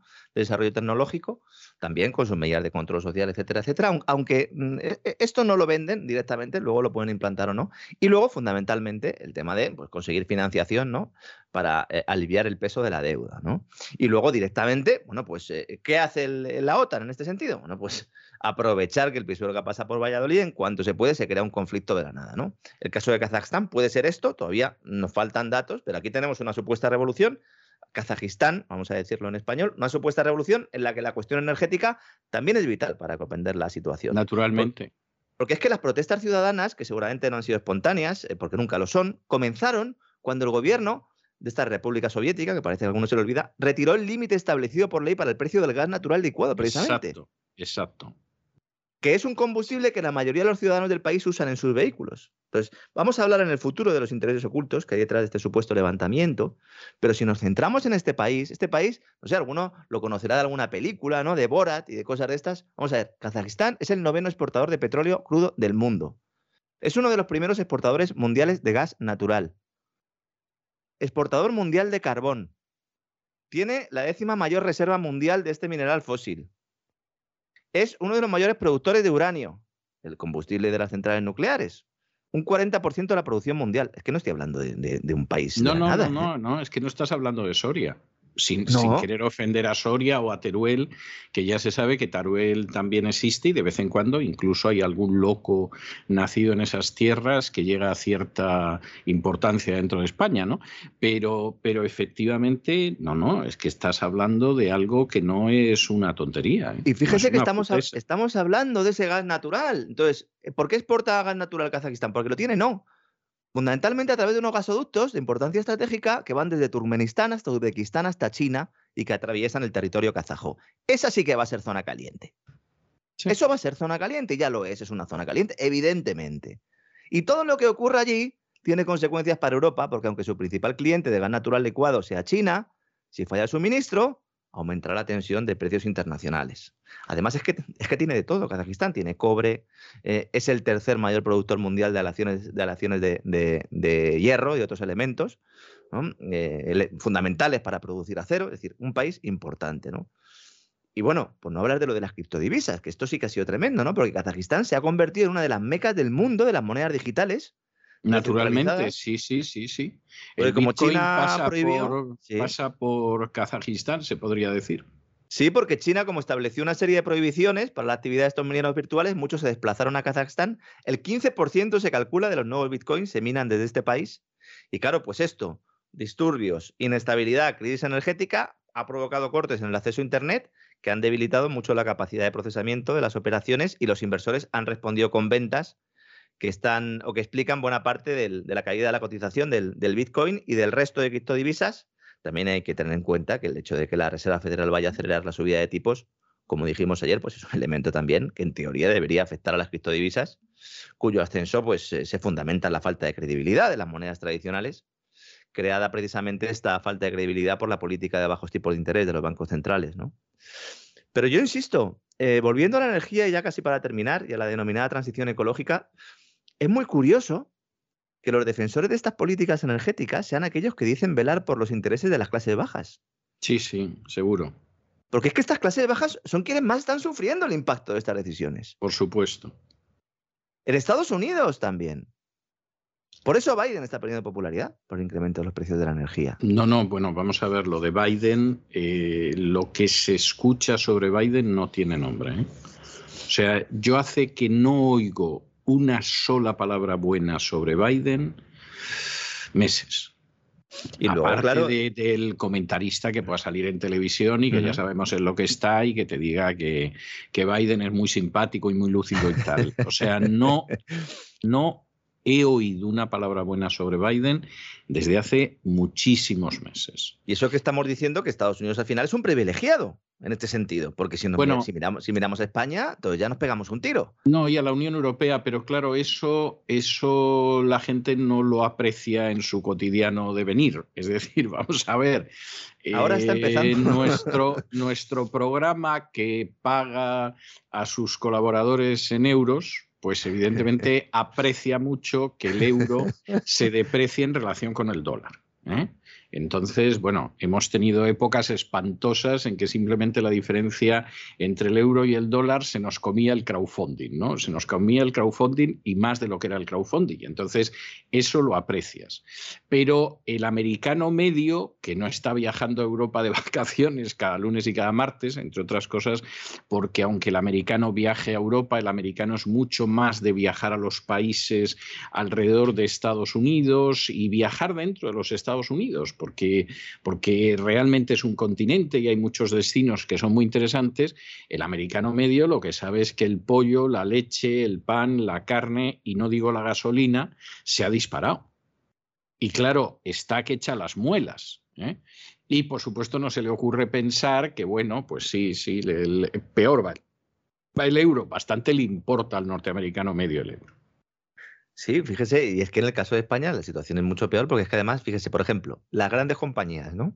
Las grandes compañías aproximadamente, eh, de media, la, factura energética representaba aproximadamente la mitad de los costes totales, ¿no? Claro. Ahora ese, ahora ese peso es del 75%. Claro. No, no, pero sí. ¿Esto que provoca? pérdida de competitividad, empleo, el empleo se va al garete, eh, ya estamos mal, pero estará peor. El caso de las familias, efectivamente, pues eh, se reduce la renta disponible de los hogares, afectando más a aquellos que tienen menos ingresos porque se ven obligados a destinar una mayor parte de sus recursos, abonar facturas y a pagar los productos básicos, ¿no? Esto que estaba comentando usted. Y luego, bueno, es que se ha acuñado un término nuevo, que esto, el greenflation, la inflación verde, ¿le gusta? Sí, sí, suena bien lo de greenflation, ¿no? Europe living a greenflation. Yo no creo que esto dure mucho, eh, por lo menos que este término se extienda mucho, porque tiene una connotación negativa. Sería ponerle a lo verde una connotación negativa, ¿verdad? Y esto pues igual no quieren, ¿no? Pero efectivamente, esto sí que es estructural, ¿eh? Porque esto sí que proviene de cambiar la estructura económica de una sociedad dejando al mercado a un lado, ¿eh? Sí, y, y, realmente para Europa pinta en bastos. ¿eh? O sea, sinceramente yo miro el panorama de la Unión Europea y a lo mejor resulta que Alemania más Francia más el amiguete italiano pues consiguen sortear relativamente bien la situación. Algunos de esos países que los llamaban los austeros, pues, pues más o menos aguantan. los frugales. Los frugales, pero, pero el resto yo no sé qué va a ser de ellos. Y en fin, mirando a la península ibérica y mirando al este, vamos, la, sensación que da es verdaderamente penosa. ¿eh? Bueno, en el caso de España todavía más penosa que Portugal. Que Yo, la verdad es que ojo, porque la burbuja verde se está desinflando, más de uno se va a quedar con un palmo de narices si espera que el famoso Green New Deal se lleve a cabo, al menos en las condiciones y términos que han prometido los políticos. No, mm. es imposible. Cuidado porque, como siempre decimos, las aguas siempre terminan volviendo a su cauce. Los experimentos políticos para variar leyes económicas terminan mal siempre. Y esto no quiere decir que las renovables no hayan llegado para quedarse, sino que tendrán su importancia, pero de momento no sirven para garantizar que la oferta cubra la demanda. De momento tenemos como buena noticia que parece que los precios del gas natural en la Unión Europea se han moderado. Yo he hablado con gente esta mañana, grandes consumidores, grandes industriales que me comentaban sus servicios de comunicación, que ellos consideran que en diciembre se puede haber tocado techo. A ver eh, si es verdad. Claro, esto será así siempre y cuando pues, no se líen a tiros en la frontera de Ucrania o los argelinos no la líen por el apoyo de la OTAN a Marruecos. Que por cierto, hablaba usted de Reino Unido. Está Reino Unido con Marruecos a partir un piñón, ¿eh? Ahí sacando gas. sacando gas allí, naturalmente. a 80 kilómetros de Tánger, allí en la Arache, ¿verdad? Están allí sacando gas. Al final le vamos a comprar el gas a los marroquíes. Sí, bueno, bueno, es que es que eso se ve venir. Y por cierto, Reino Unido parece ser que también ha enviado francotiradores a Kazajstán, como tienen por costumbre. O sea que, que es de estas Los cosas. Los francotiradores siempre tienen acento de Manchester o de Boston, no sé por qué. Pero... Sí, sí. mucho de Manchester, Cardiff, Liverpool. Sí, sí, es algo, es algo, es algo notable. Es verdaderamente es impresionante. Eso es mantener un imperio después de perder el imperio y lo demás son cuentos. O sea, lo demás son, son pavadas. ¿eh? En fin. Bueno, don Lorenzo, hasta aquí hemos llegado hoy, que llevamos volando una hora y no creo yo que, que, nos quedemos. Hemos llegado con la remolacha. Hemos llegado con la... Sí, sí, hemos llegado con la remolacha, efectivamente. Y en fin, nos encontramos mañana Dios mediante. Un fortísimo abrazo. Un fuerte abrazo, don César. Encantado como siempre.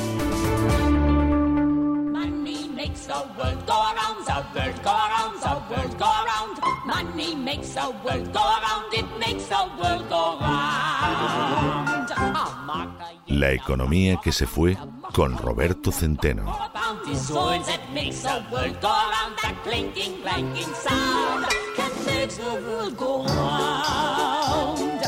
money, money.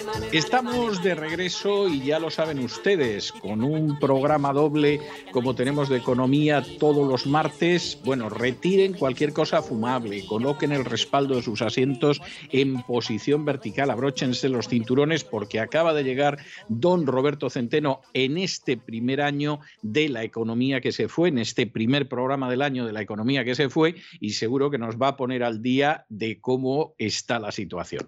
Muy buenas noches, muy feliz feliz año, don Roberto. Muy buenas noches, don César. Muy buenas noches, queridos amigos, y feliz año a todos. Bueno, ¿cómo está, ¿cómo está el panorama? Que, que el, año va a ser muy difícil para el, al 80% de los españoles. Le creo, le creo. Bueno, ¿cómo está el panorama? Háganos usted un sucinto panorama de cómo está la situación. Bueno, vamos a ver. La situación está eh, mucho peor de lo que parece, pero ahora voy a cuantificarla. Pero si les parece, antes de empezar a analizar lo que podemos esperar económicamente del año 2022, parece necesario recordar los hechos principales de 2021. Pues vamos allá, vamos allá. Eh, en el último mes del año, tanto la OCDE como la prestigiosa revista The Economist hicieron un pavoroso resumen del estado de nuestra economía, que, que, mm, que, verdaderamente, eh, bueno, es que peor imposible. Fíjense ustedes, eh, según la OCDE y según The Economist, la OCDE eh, es un grupo de 38 países más desarrollados, y, mm, pero monitoriza a algunos más que no están dentro de la OCDE. En total, 44. Bien, pues de estos 44 países monitorizados por la OCDE, España es el que ha realizado la peor gestión económica de este grupo de países, es decir, del mundo desarrollado.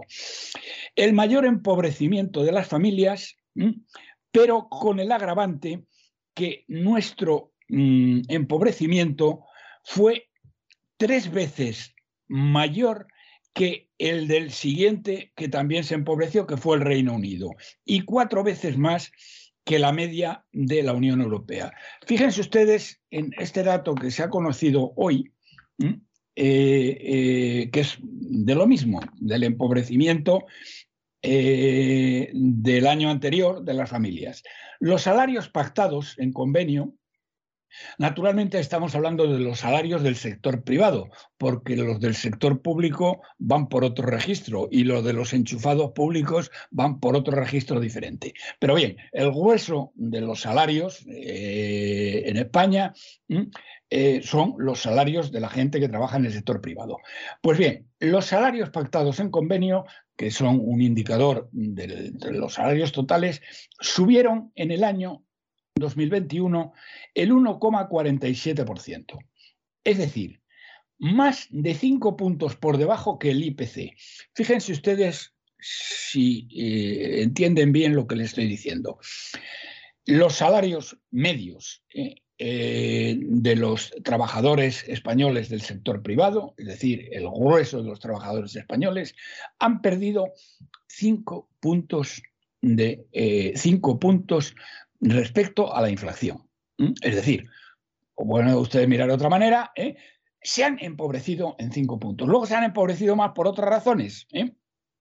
hasta el punto que el empobrecimiento es del 10%, pero eh, solamente por este hecho ya tienen cinco puntos. Y este es un dato de hoy. Continúo. Tenemos la mayor tasa de paro, tres veces la media de la OCDE, la oficial. ¿Eh? Que es, que es una animalada, se mire como se mire, eso es una barbaridad. una, animalada, pero fíjate, fíjate, es que tres veces la media de la OCDE. ¿eh? Eh, estamos hablando del 14,4, 14,5%. Pero esta no es la real, porque hay toda una serie de personas eh, que están paradas, pero que no se contabilizan en la cifra oficial. Por ejemplo, los gente que todavía caen en los ERTES y los, eh, mm, los autónomos en eh, suspensión de empleo. Total, estamos ya no solamente tres veces, sino cuatro veces. Y claro, ya, aunque lo hemos dicho y lo hemos repetido, si hablamos del paro juvenil, eso ya no compara con nada. ¿Mm? Eso ya se sale completamente del dibujo, señoras y señores. Estamos, porque el paro, se lo he dicho y se lo repito, es un paro tercermundista, el 39,6%. Es que es una burrada, una verdadera salvajada. Fíjese que hoy, don César, leía un tuit que me habían mandado sobre mm, los marroquíes jóvenes que vienen a España eh, eh, y, que reciben eh, por la cara, los menores, los llamados menas, reciben 663 euros, que es un... Más, más otros gastos adicionales que pagan los contribuyentes, como es alojamiento, como es comida, como es cuidado médico, como es educación. O sea, ese, ese es el dinero de boca, que diría alguno, ¿no? Pero fíjese ustedes que eh, lo que me decía, esto ya lo hemos hablado, eh, pero la novedad, eh, que yo no la conocía, mm, no sé si es cierta o no, pero bueno, las, otras cifras que venían sí eran ciertas. Decía que en Marruecos el paro juvenil mm, se escandalizaba, es del 22%. Dice, pero bueno, ¿cómo que el 22%? Si aquí estamos en el 39 y pico. Mm, pero bueno, ¿pero esto qué es? Y a los tíos que vienen de fuera, ¿eh? de Marruecos, con un paro, que es un paro alto, pero claro que es muchísimo más bajo que el español, ¿eh? eh, es un paro también tercermundista, porque, hombre, por encima del que 16, 17% es ya un paro tercermundista. Bueno, pues fíjese, don César, que esta gente que viene de Marruecos buscando una vida mejor, yo no sé qué hacen los españoles aquí y sobre todo, mm, bueno, bueno, los propios españoles y los padres que ven cómo sus hijos se están yendo a la ruina.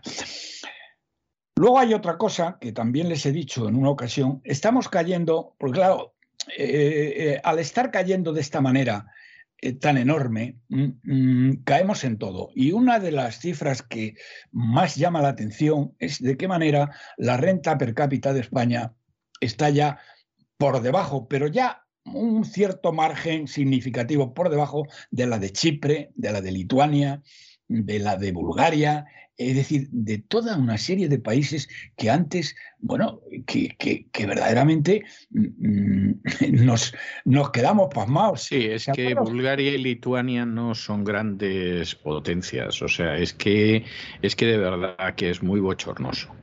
Es muy pero, bochornoso. Pero, pero, realmente tremendo. ¿Se acuerda, don César, cuando el indigente mental, eh, eh, traidor a España, y financiado ahora, que se está forrando con los narcoterroristas de Rodríguez Zapatero, decía que habíamos superado a Italia en renta per cápita y que íbamos a superar a Francia. ¿eh? Sí, y íbamos a superar a Alemania. Íbamos a superar a Alemania, llego a decir que es de eso que dices, bueno, que hayamos superado a Italia es dudoso, pero ya lo de Alemania es que este tío ha perdido totalmente la cabeza. O sea, estuvieron dando la lata durante meses con lo de Italia y llegó a afirmar que íbamos a superar a Alemania, sí. Bueno, él decía entonces, dice, cuando me reúno con Sarkozy, le digo esto y se enfada mucho conmigo. Yo dudo mucho que Sarkozy se enfadara con él. Se caería por el suelo de risa, pero otra cosa. Yo me imagino, no, yo me imagino que seguramente lo miraría con desprecio diciendo este es un imbécil y este es un cretino y le tengo que aguantar porque está en el cargo tener que aguantar a un cretino como este. ¿eh?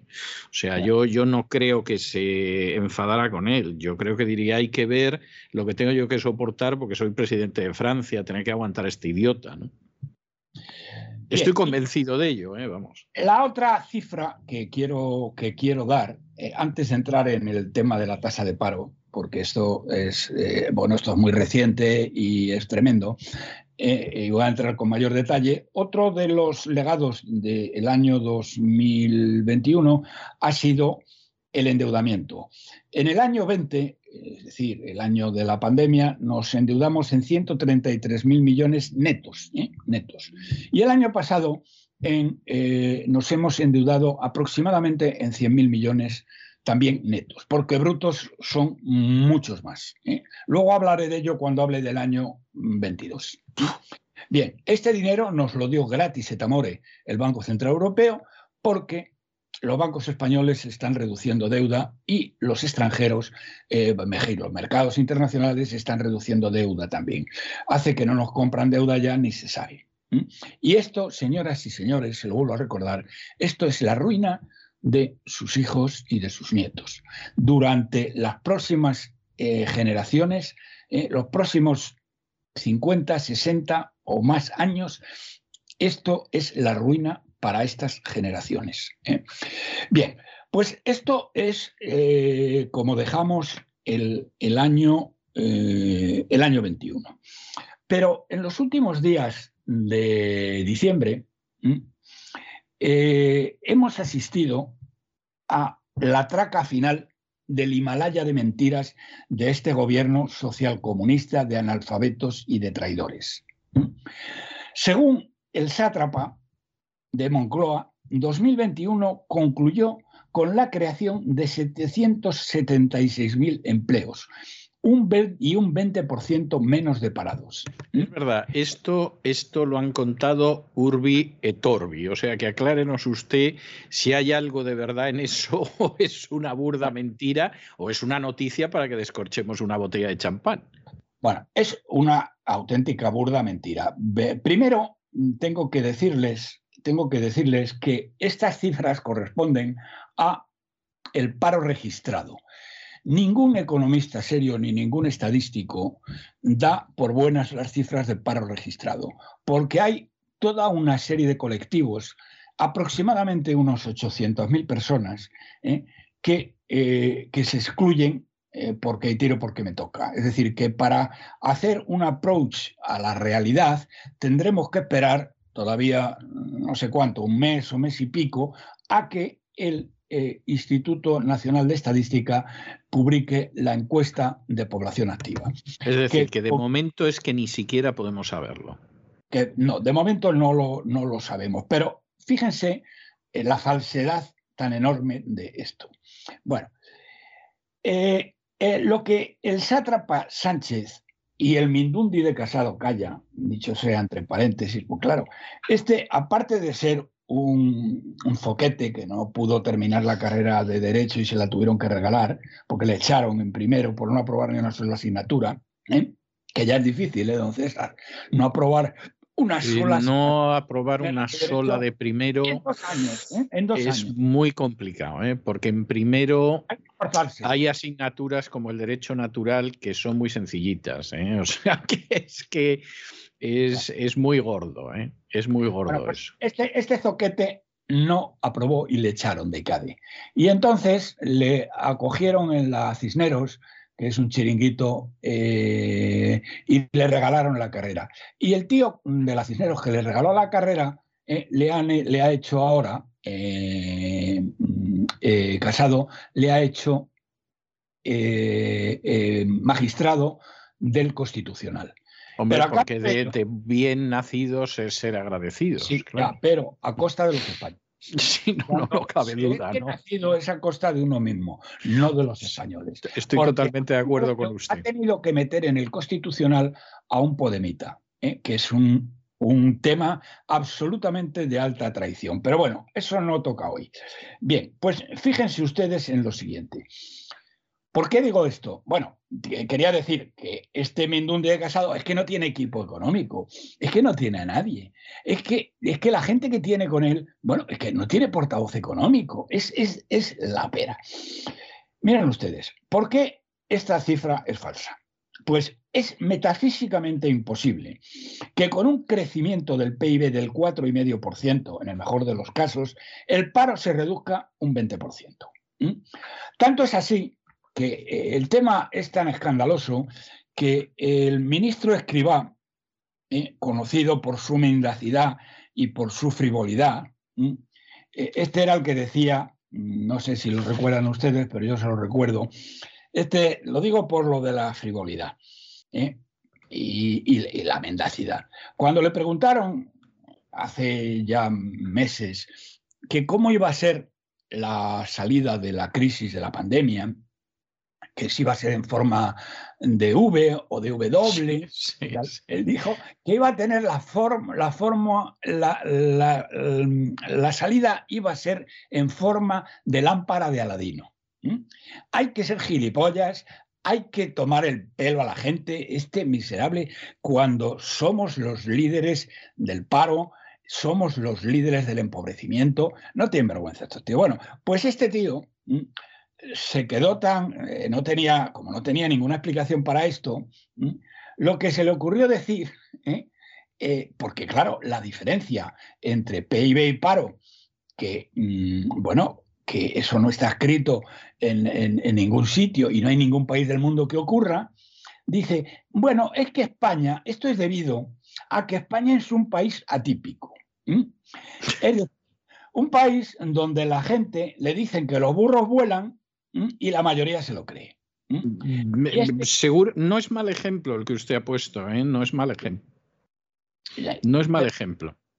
Es decir, vamos a ver, lo que les quiero decir a ustedes muy claramente, hay una, mm, una eh, eh, digamos, diferenciación o dicotomía entre crecimiento del PIB y paro, que están siempre y en todo lugar relacionados íntimamente, como es por otra parte de sentido común, que eh, hay cosas que no pueden ser y lo que no puede ser no puede ser, como decía el Guerra, y además es imposible. Entonces, esto es verdaderamente, verdaderamente inaudito eh, em, que, bueno, que esto eh, se, diga así. Pero es que luego después hay otras cifras que, por ejemplo,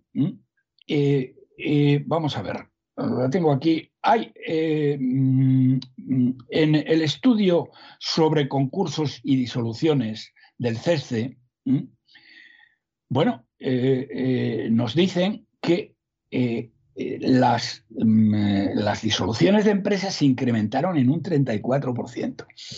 Y dígame usted, don César, ¿cómo se van a incrementar? Y estas cifras son cifras, quiero decir, que son cifras de, eh, de organismos que lo que hacen es dar fe de las disoluciones que hay y de los concursos y por lo tanto, digamos, van a misa, no son cifras políticas de ningún tipo.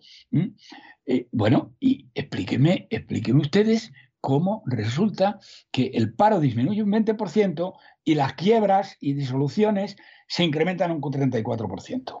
Quiero decir, quiero decir que una de cada tres concursos de estos desaparición fue en Cataluña. Teniendo en cuenta y que además, que además tuvimos el año pasado un 30% más de quiebras que el año anterior. Bueno, o sea, bueno, más de un 30, un 30 y tantos. Sí, el 34% es lo que le estoy diciendo. Sí, sí, por eso digo, usted me contará de dónde salen las cifras. Y de soluciones es del 34%. Entonces, ¿cómo narices en un país que tiene, desaparecen un 34% de sus empresas, va a crecer el empleo, va a disminuir el paro en un 20%? en Cataluña, quiero decirles que es una de cada tres, para que tengan ustedes lo que esto significa, el PIB de Cataluña es el 19% del PIB de España. Entonces, si estuviera en la media de España, en Cataluña habría habido, pues, eh, digamos, uno de cada cuatro, un poco menos de uno de cada cuatro. Bueno, pues uno de cada tres. ¿eh? Y esto, eh, este espectacular crecimiento de la... Mm, eh, vamos a ver, eh, iba a decirles aquí una cosa que... Mm,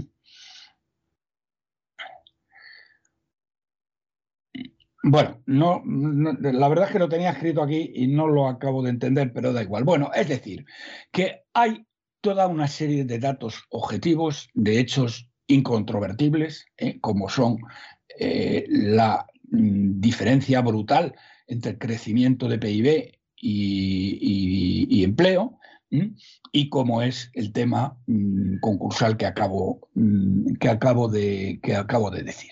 Bien. Eh, tengo que eh, decir una eh, cosa que es importante. Así como la cifra de paro registrado, como digo, ningún economista ni ningún mm, estadístico que sepa hacer una con un canuto lo toma en serio, las cifras de la seguridad social, que también eran buenas, eh, mm, son, mm, eh, eh, otra, son otra historia. Pero ¿qué es lo que pasó? Fíjense la trampa que hicieron estos tíos que no tuvieron en cuenta el último día del año. ¿Y qué pasó el último día del año? No tenemos la cifra porque no la han dado, pero hay muchos fines de año donde la, el, número de gente que se da de baja en la seguridad social pueden ser 600 o 700 mil personas. Es decir, que el último día de diciembre, que no lo han incluido a posta eh, en, la, en, el cómputo de la seguridad social, ya lo verán ustedes cuando tengamos las cifras, cómo es, eh, mm, eh, cómo es mucho más bajo. Ah, bueno, sí, y lo que tengo aquí es un nuevo indicador. Hay un nuevo indicador de actividad desarrollado por la agencia tributaria a partir de la facturación declarado por las empresas en el IVA. Bien, ¿y qué es lo que nos dice este nuevo indicador de la agencia tributaria? Bueno, pues que se ha producido un fuerte parón de ventas en la recta final del año 2021. Un desplome en la hostelería, en el comercio y en la construcción. Es decir... Innegable, innegable totalmente. Eh, por lo tanto, señoras y señores, el grado de mendacidad del sátrapa es eh, simplemente, simplemente inaudito. Y ahora, dicho esto, mm, eh, entramos en el año del Señor 2022, que ya les adelanto que va a ser un año de más empobrecimiento, más miseria, más impuestos, más gasto, etc. Y más desempleo, previsiblemente. Y no, no, perdón, y más desempleo, naturalmente. Pero fíjense, eh, hay una cifra que es conocida, pero que nadie la ha señalado, se han limitado a quedarse en la superficie. El Banco Central Europeo, igual que sucede con la Fed, eh, va a eh, restringir eh, drásticamente las compras de deuda y va a subir tipos de interés.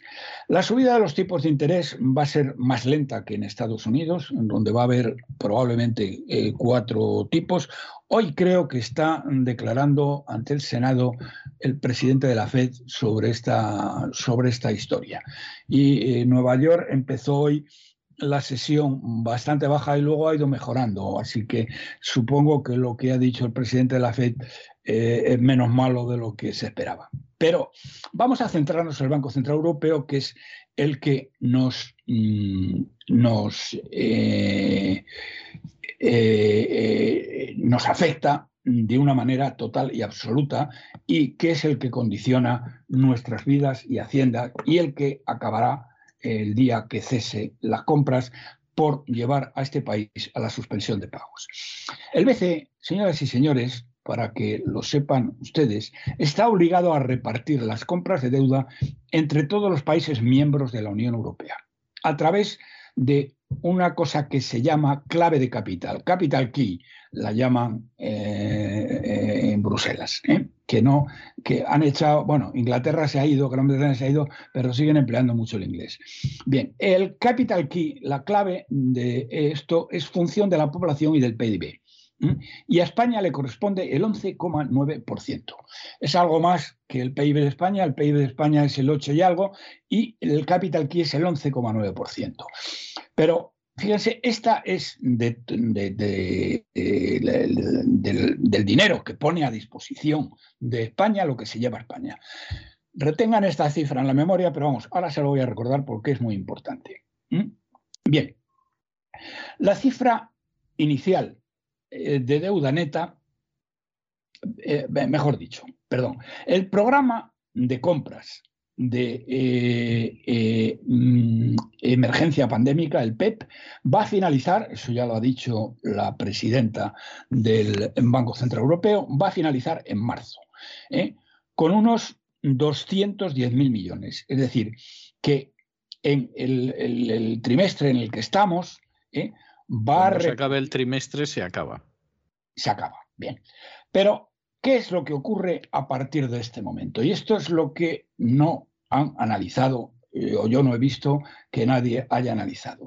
A partir de aquí, las compras eh, serán de 40.000 millones de euros al mes en el segundo trimestre. Es decir, 4 por 3, 12, bajará casi a la mitad, un poco menos que la mitad. 40.000 millones de euros al mes.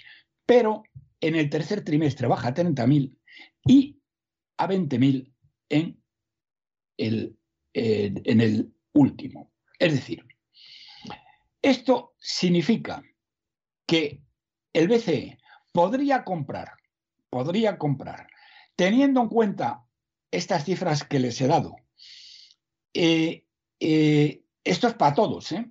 A España le tocaría el 11,9%. Calculen ustedes el 12 por hacer números redondos. A España le podrían comprar hasta 60.000 euros este año. ¿eh? Pero claro, 60.000 euros eh, en una pendiente, en, una, en, un descenso absolutamente acelerado. 60.000 euros. ¿Cuánto necesita España este año para sobrevivir? Pues agárrense ustedes a la silla. España necesita en este año del señor de 2022 necesita 265.000 millones de euros, de los, cuales, de los cuales unos 90 100 mil millones son deuda nueva y el resto son amortizaciones eh, es decir, refinanciación de deudas que vencen. Es decir, vencen ciento y pico mil millones, también ha ocurrido eso este año, ¿eh? y, bueno, se ha podido financiar, eh, pero mm, el año que viene, miren ustedes, yo no sé cómo va. Pero entonces las cuentas no salen ni para atrás. Es decir, esta es, este es el mensaje, este es el mensaje que quería transmitirles. Las cuentas no salen ni para atrás. ¿Eh? Eh, ah, mire, lo tengo aquí, más claro. En el año eh, que terminó, la deuda bruta fueron 270.000 millones, 175.000 a medio y largo plazo y 95.000 en letras a corto. Esto lo financió totalmente el Banco Central Europeo. ¿Qué va a hacer el BCE a lo largo de este año? Lo que sabemos es lo que les he dicho, que a España le tocan 60.000 millones y también, perdón, de los vencimientos de deuda que se produzcan, que van a ser como 170.000 millones, aquellos vencimientos de deuda que correspondan a deuda con el BCE, los va a recomprar es decir, que sí los va a refinanciar. Imaginemos que de los 170.000 millones de deuda que vence el año que viene, por, exagerar y por no ser demasiado alarmista, la mitad, que serían 85.000 eh, millones, eh, eh, de estos vencimientos son del BCE. Bien, entonces el BCE recompraría esos, esos activos. Eh, sí, vamos, eso refinanciaría esos vencimientos. Pero fíjense que quedan 85.000 millones de deuda antigua que va a hay que refinanciarse y como nos va a comprar de deuda nueva 60.000, 59.500 que les he dicho antes, ¿eh? mm, bueno, necesitaría como 30.000 millones más.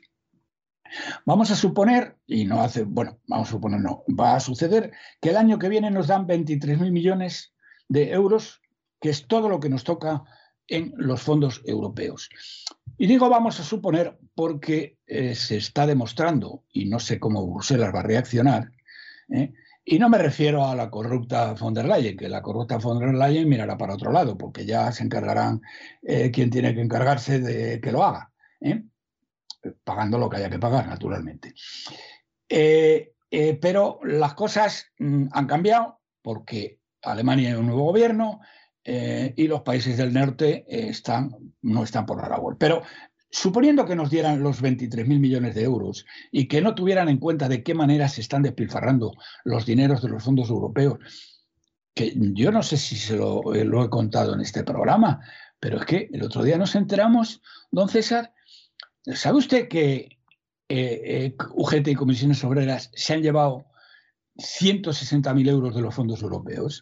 Sí, sí, sí, sí. Verdaderamente, verdaderamente, pero 160.000 millones, esta panda de golfos, mangantes y chorizos se llevan de los fondos europeos. Pero bueno, es que es el colmo, el colmo. Y como esas hay muchas, ¿eh? De chiringuitos feminazis que se están llevando el dinero, etc. Pero bien, eh, vamos a suponer, vamos a suponer, para no entrar en más averiguaciones y vamos a los grandes números, que 23.000 eh, millones proceden de los fondos europeos. Bueno, digamos que entonces el año que viene, y por última vez en la historia, eh, todavía podríamos llegar a financiar la deuda nueva con dinero de Europa, o del BCE y de Europa. O sea, la posibilidad existe la posibilidad existe, pero queda una incógnita. Hay 85.000 millones de vencimientos, ¿eh? suponiendo que la mitad sean no BCE, que creo que es más, pero vamos a poner, para no exagerar, 85.000. Yo, sinceramente, don César, mm, he indagado el tema, he estado mirando los boletines del Banco Central Europeo y no hay ninguna señal que me permita decirles a ustedes de dónde narices van a salir los 85.000 millones de euros. Por lo tanto, ya el año que viene vamos a tener un problema. Pero fíjense y, usted, y no puede ser, vamos a ver, estoy lanzando una hipótesis, no puede ser de un saqueo mayor llevado a cabo por la agencia tributaria, porque hace No, apenas unas semanas en Vigo se reunieron los sicarios de la agencia tributaria y se felicitaron de que a pesar que la economía había caído varios puntos, sin embargo ellos habían conseguido recaudar más, Sí, pero estamos hablando, estamos hablando, don César, de cifras muy de grandes. cifras que son la octava parte. Pueden haber recaudado 10.000, 15.000 millones más, 20.000, echándole hilo a la cometa, con subidas de impuestos y todo lo que usted quiera. Pero es que estamos hablando de 85.000 millones, don César. Sí, es que sí, eh, sí. las cifras no cuadran. No, eso es imposible. Pero fíjense, por lo tanto, yo ahora mismo mm, tengo que decirles que no sé de dónde narices van a sacar, van a salir estos 85.000 millones. Si de alguna manera el Banco Central Europeo no ayuda, eh, yo creo que el año pasado, el año que viene, este año, perdón, porque ya estamos en él, vamos a tener un serio y grave problema. Pero fíjense en lo siguiente. Vamos a pasar al año 2023. Les acabo de decir que el Banco Central Europeo mm, en el último trimestre del año va a, eh, eh, va a comprar deuda por 20.000 millones de euros. Que no es ninguna futesa, ¿eh? O sea. No, no, perdón, por 20.000 por 20.000 millones de euros a todos y cada uno de los miembros de eh, la Unión Europea. Por lo tanto, a España, a España, don César, eh, le correspondía pues el, die- el 12%, es decir, vamos a poner 2.600 millones. El primer trimestre del año 23, primer trimestre, 2.600 millones. Y ese trimestre, España va a necesitar solamente en deuda nueva, solamente en deuda nueva, pues mire usted, don César, algo así como 30.000 millones. ¿Mm? Es que, es que, es que son cifras. Yo, desde luego, si las consiguieran, me parecería milagroso. O sea, se lo digo sinceramente. ¿eh? Bueno, eh, milagroso, desde luego, pero sería una canalla porque esto ya es arruinar a las generaciones futuras los próximos 100 años, pero no van a poder, don César. Es, la diferencia es tan brutal ¿eh? que es imposible que lo consigan. Porque es que además, además.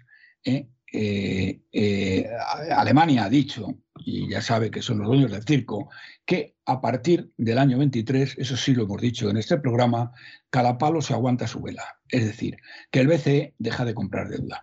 Y yo estoy suponiendo que el año que viene sigue comprando deuda al mismo nivel que el último trimestre de este año. 20.000 millones de euros repartidos entre todos los hijos de vecino que componen la Unión Europea. ¿Mm? Bueno, eh, verdaderamente, eh, si lo extrapolamos, para no por un trimestre, sino a nivel año, estaríamos hablando de que tendríamos en el año 23 10.000 millones de compras del BCE, 23.000 millones de fondos europeos, que es lo que tocaría el año que viene, total 33.000 millones, pero necesitaríamos aproximadamente 90.000. Y entonces, el año que viene vamos a tener un agujero de 57.000 millones ¿eh? que no hay manera de financiar. Eso de deuda nueva. No estoy entrando, ni muchísimo menos, en la deuda de mm, en las refinanciaciones de deuda. Por lo tanto, señoras y señores, yo veo, primero, la verdad es que en, en este momento no tengo respuesta para ello. No sé de dónde narices va a sacar España el dinero para refinanciar esos 85 mil millones que no hay por ninguna parte, porque, insisto, este año, el año pasado, se lo he dicho, vamos a ver dónde lo tenía, el año pasado necesitamos 270 mil millones de euros eh, entre deuda nueva y vencimientos. Este año vamos a necesitar 265 mil. ¿eh? Porque es que son cifras que, claro, dice usted, don César, bueno, es que la agencia tributaria, pero la agencia tributaria... No, no, la pues, agencia tributaria se llevará lo que pueda, puede- pero tampoco puede hacer sacar milagros. Ya de 10 o 20 mil millones de euros más. Y estamos hablando de 265 mil. Entonces, eh, es decir, las descuadres son tan brutales que no sé por dónde saldrán. Resumo.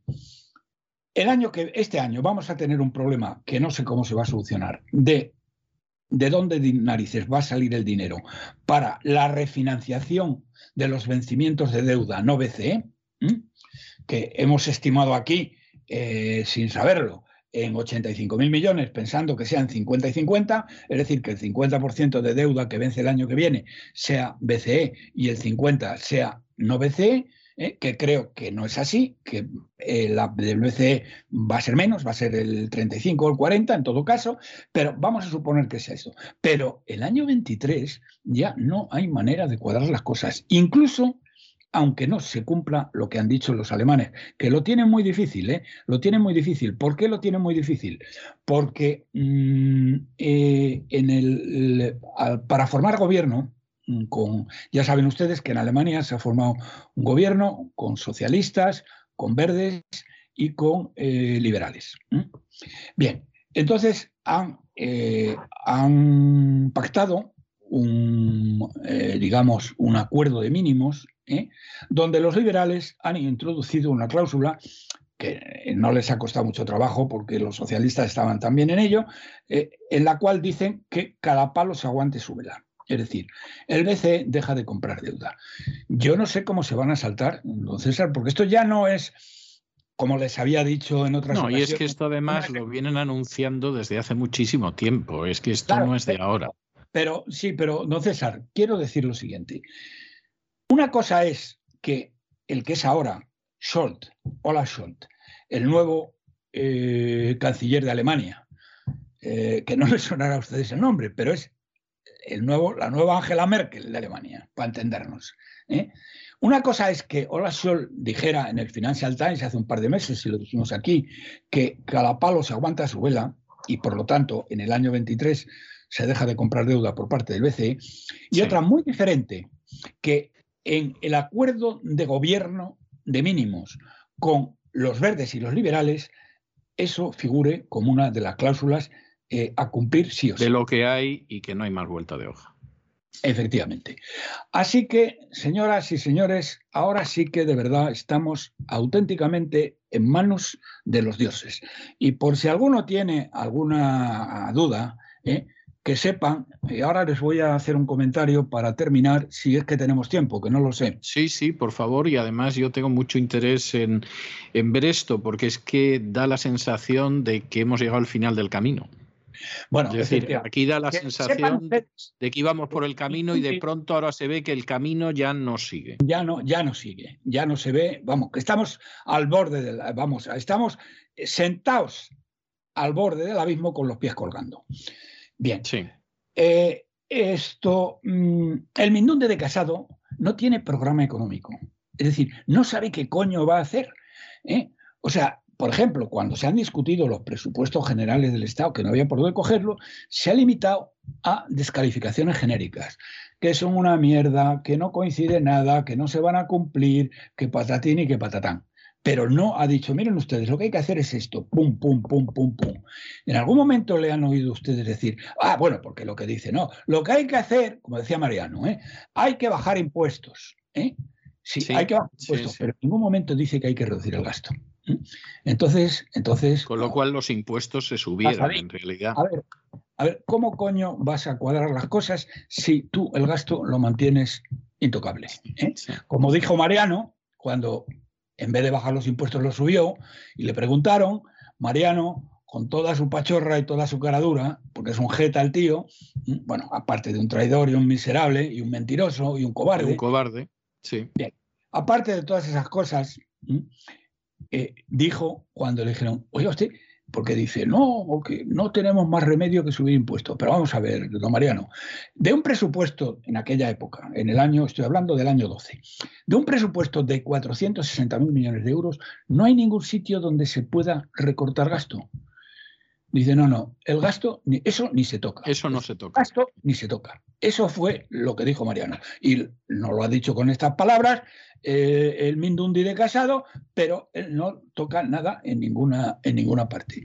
Igual que, esto es igual que, igual que Almeida, en Madrid, que tampoco, que no, no, que no, que no se puede recortar nada, que ya lo han mirado y no se puede recortar nada. Es decir, los choferes del Ayuntamiento de Madrid, que no los tiene ningún país del mundo, ¿eh? y los cientos de chiringuitos no se pueden cerrar. Pero ve, bueno, pues esto, señoras y señores, es el tema. Eh, yo personalmente creo que vamos a la catástrofe a finales del año que viene, principios del siguiente. Porque o sea, que aguantaremos dando boqueadas este año y el año siguiente que Dios se apiade de nosotros. Que Dios se apiade de nosotros. Y yo, usted que es muy buen cristiano y de esto entiende mucho, eh, yo creo que Dios no se suele apiadar de los despilfarradores y de los vagos. y sobre todo de la gente que no muestra la menor señal de arrepentimiento, es decir, la gente que se empeña en seguir por el camino del mal, yo creo que va a estar muy complicado que Dios se apiade de ellos. Efectivamente, efectivamente. Bueno, y lo último que quiero decirles, porque esto afecta, eh, de alguna manera, eh, afectaría a, su vida y Hacienda, si esto tiene eh, una salida, es que mm, usted sabe, don César, que un servidor y algunas otras personas hemos estado intentando en los últimos meses, ahora estamos hablando de la situación política y de quién puede ganar o quién puede perder en unas generales. ¿eh? Es de lo que se estoy hablando. Por lo tanto, eh, tiene un efecto económico enorme, Directo. pero eh, indirecto, pero, pero bueno. No, no, directísimo, directísimo. Bueno, sabe usted, don César, porque se lo he dicho en varias ocasiones, que un grupo de personas hemos estado intentando, sin éxito, el que las empresas sociométricas de este país hicieran una mm, encuesta para eh, valorar las posibilidades electorales de Ayuso como candidata a la presidencia del gobierno de España. Sí. Eh, no, eh, ninguno aceptó el hacerlo. Mm, cierto, cierto. Soy testigo de ello, sí. Bueno, eso que les ofrecimos, don César, cuatro veces más de lo que valdría hacer esto, ¿eh? hasta 15.000 euros. ¿eh? Bien, bueno, no nos no, no, eh, dijeron que no. Algunos habían dicho que sí, pero luego dijeron que no. Concretamente GAT3 y Sigma 2, que, que están vendidos total y absolutamente a la calle Génova y da vergüenza ajena el escuchar las opiniones de, estos dos, de estas dos casas de análisis, ¿eh? que ya les digo que no las tengan para nada en cuenta, pero fíjense que, oh maravilla, se publica este fin de semana, se publica justo el análisis que nosotros queríamos hacer.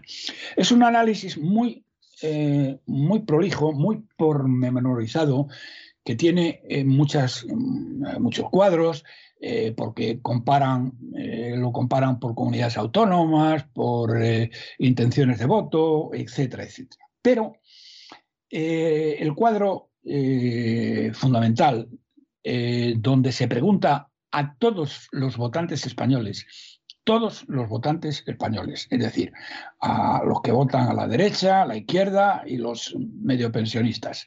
Bien, por el tema, la, que, la persona que sale mejor parada para ser presidente de este país es Isabel Díaz Ayuso, que comparada con otros compañeros mártires del Partido Popular, ella saca un 38% de intención de voto.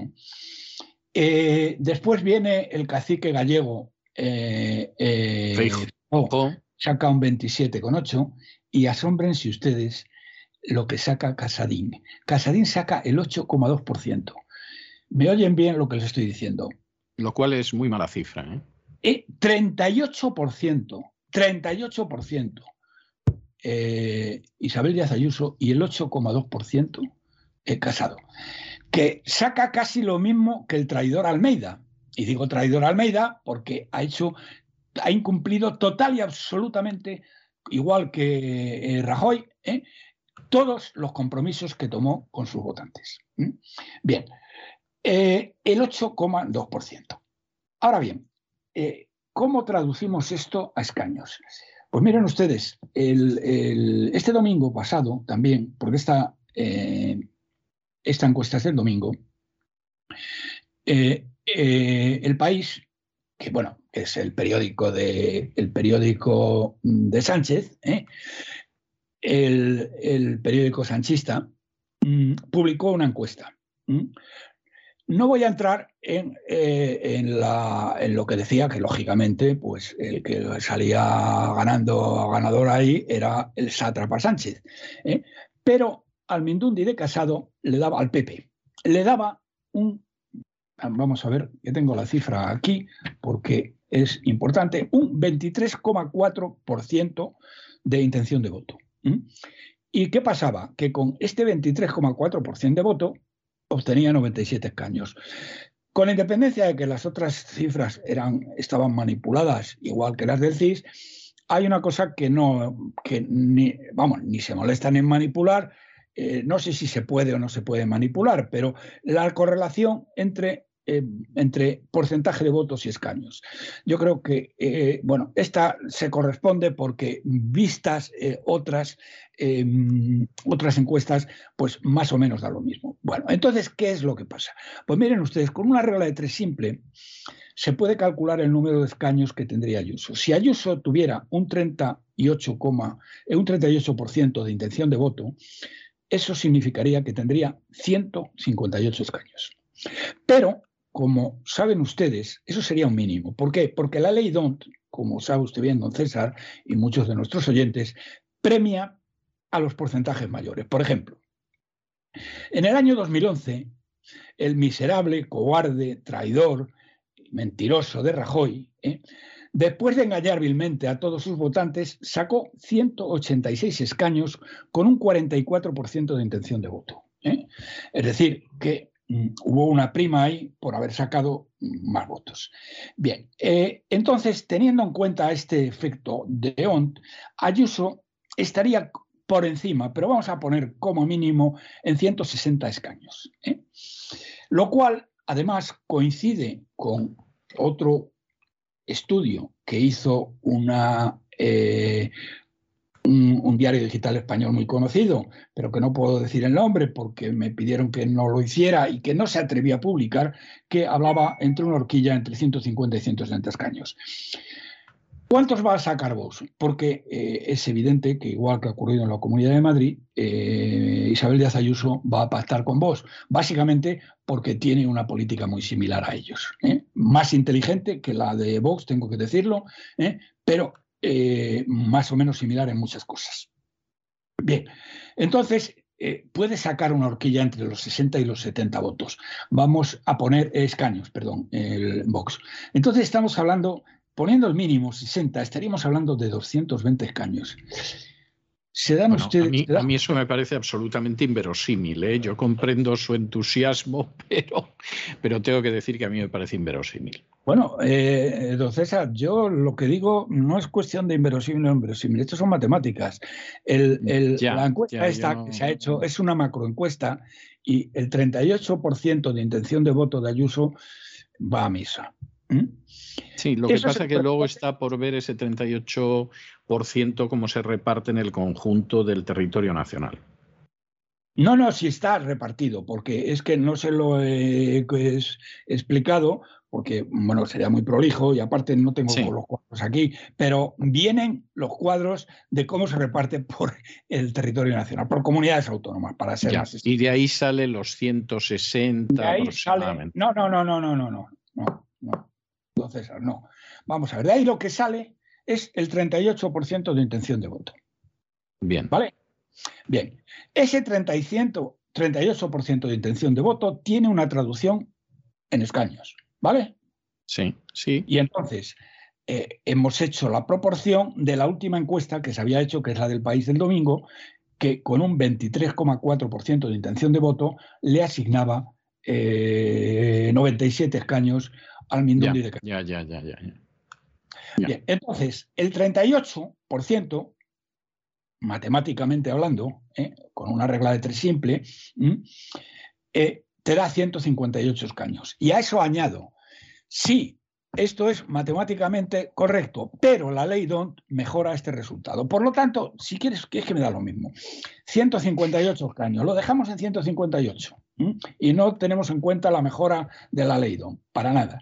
Y pon que... A mí 158 me parecería un resultado espléndido, vamos. Sí, bien. Y pon 60... Tanto que no me lo creo, pero, vamos a ver. El, el, miserable, cobarde y traidor de Rajoy sacó 186, ¿eh? Sí, claro, y el Partido Socialista a inicios de los años 80 superó los 200, pero eso no me, no me dice mucho. Lo quiero, lo quiero, decir yo, que con esta encuesta, ¿eh? con esta encuesta, no estoy hablando de lo que deseáramos, de buen deseo ni nada así, digo, con esta encuesta, que es una encuesta muy, muy, muy, muy detallada y viene dividido todo el territorio nacional, ¿eh? Eh, esto salen 158 escaños. Si le ponemos 60 a, Vox, estamos en 218.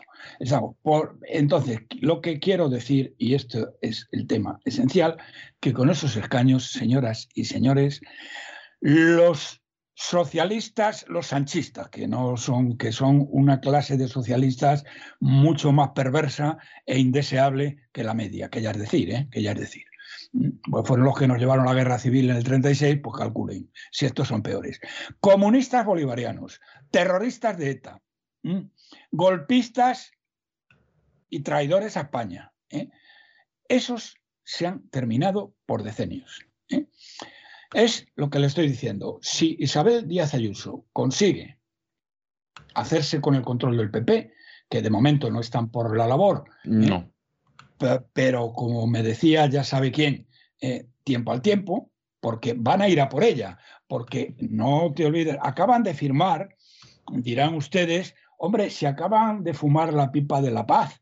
No, miren, esto, mm, ayer leía en un diario que eh, mm, esto, que Casado y este, el lanzador de huesos de aceituna, Egea, eh, bueno, están esperando a un gran triunfo en Castilla y León y a otro gran triunfo en Andalucía, cosa que en Andalucía lo tienen muy difícil porque tiene a Olona enfrente de, de Bonilla, que ha incumplido todas las promesas que hizo a los andaluces y que Olona, que es una parlamentaria de primer nivel mm, y muy aguda, se lo va a recordar eh, cada día y a cada hora a los votantes andaluces, eh, pero bueno, ellos piensan que van a obtener resonantes victorias en Castilla y León y en Andalucía.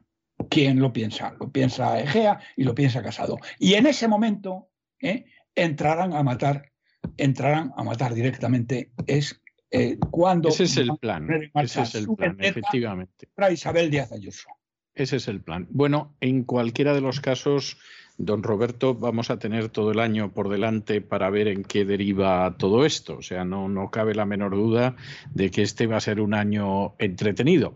Bueno, yo le voy a dejar hoy con un tema que, que eh, tiene un título de esperanza, porque es un tema que se titula God, I hope this year is better than the last. O sea, Dios tengo la esperanza de que este año sea mejor que el año pasado.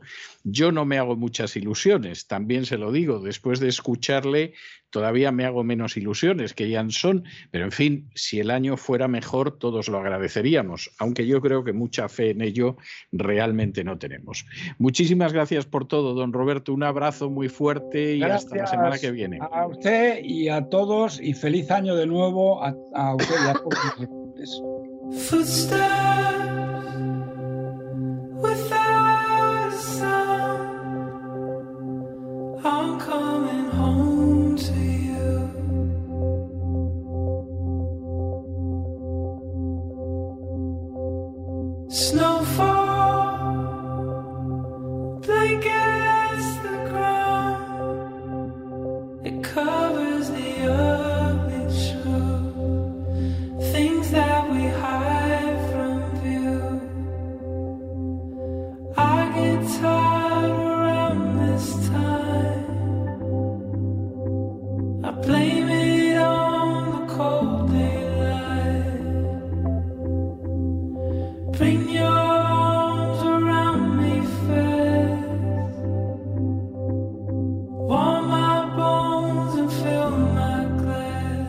estos compases de una canción que nos dice ojalá sea mejor este año que el último, Dios quiera que así sea, Dios lo quiera, pues hemos llegado nosotros al final de nuestra singladura de hoy del programa La Voz. Esperamos que lo hayan pasado bien, que se hayan entretenido, que hayan aprendido más de una y dos y tres y cuatro cosillas útiles y los emplazamos para mañana, Dios mediante, en el mismo lugar y a la misma hora. Y como siempre, nos despedimos con una despedida sureña. God bless you. Que Dios los bendiga.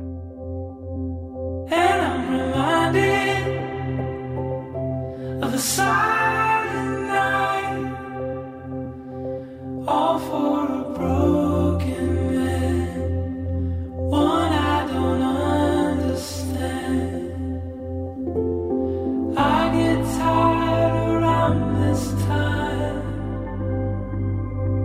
but I will try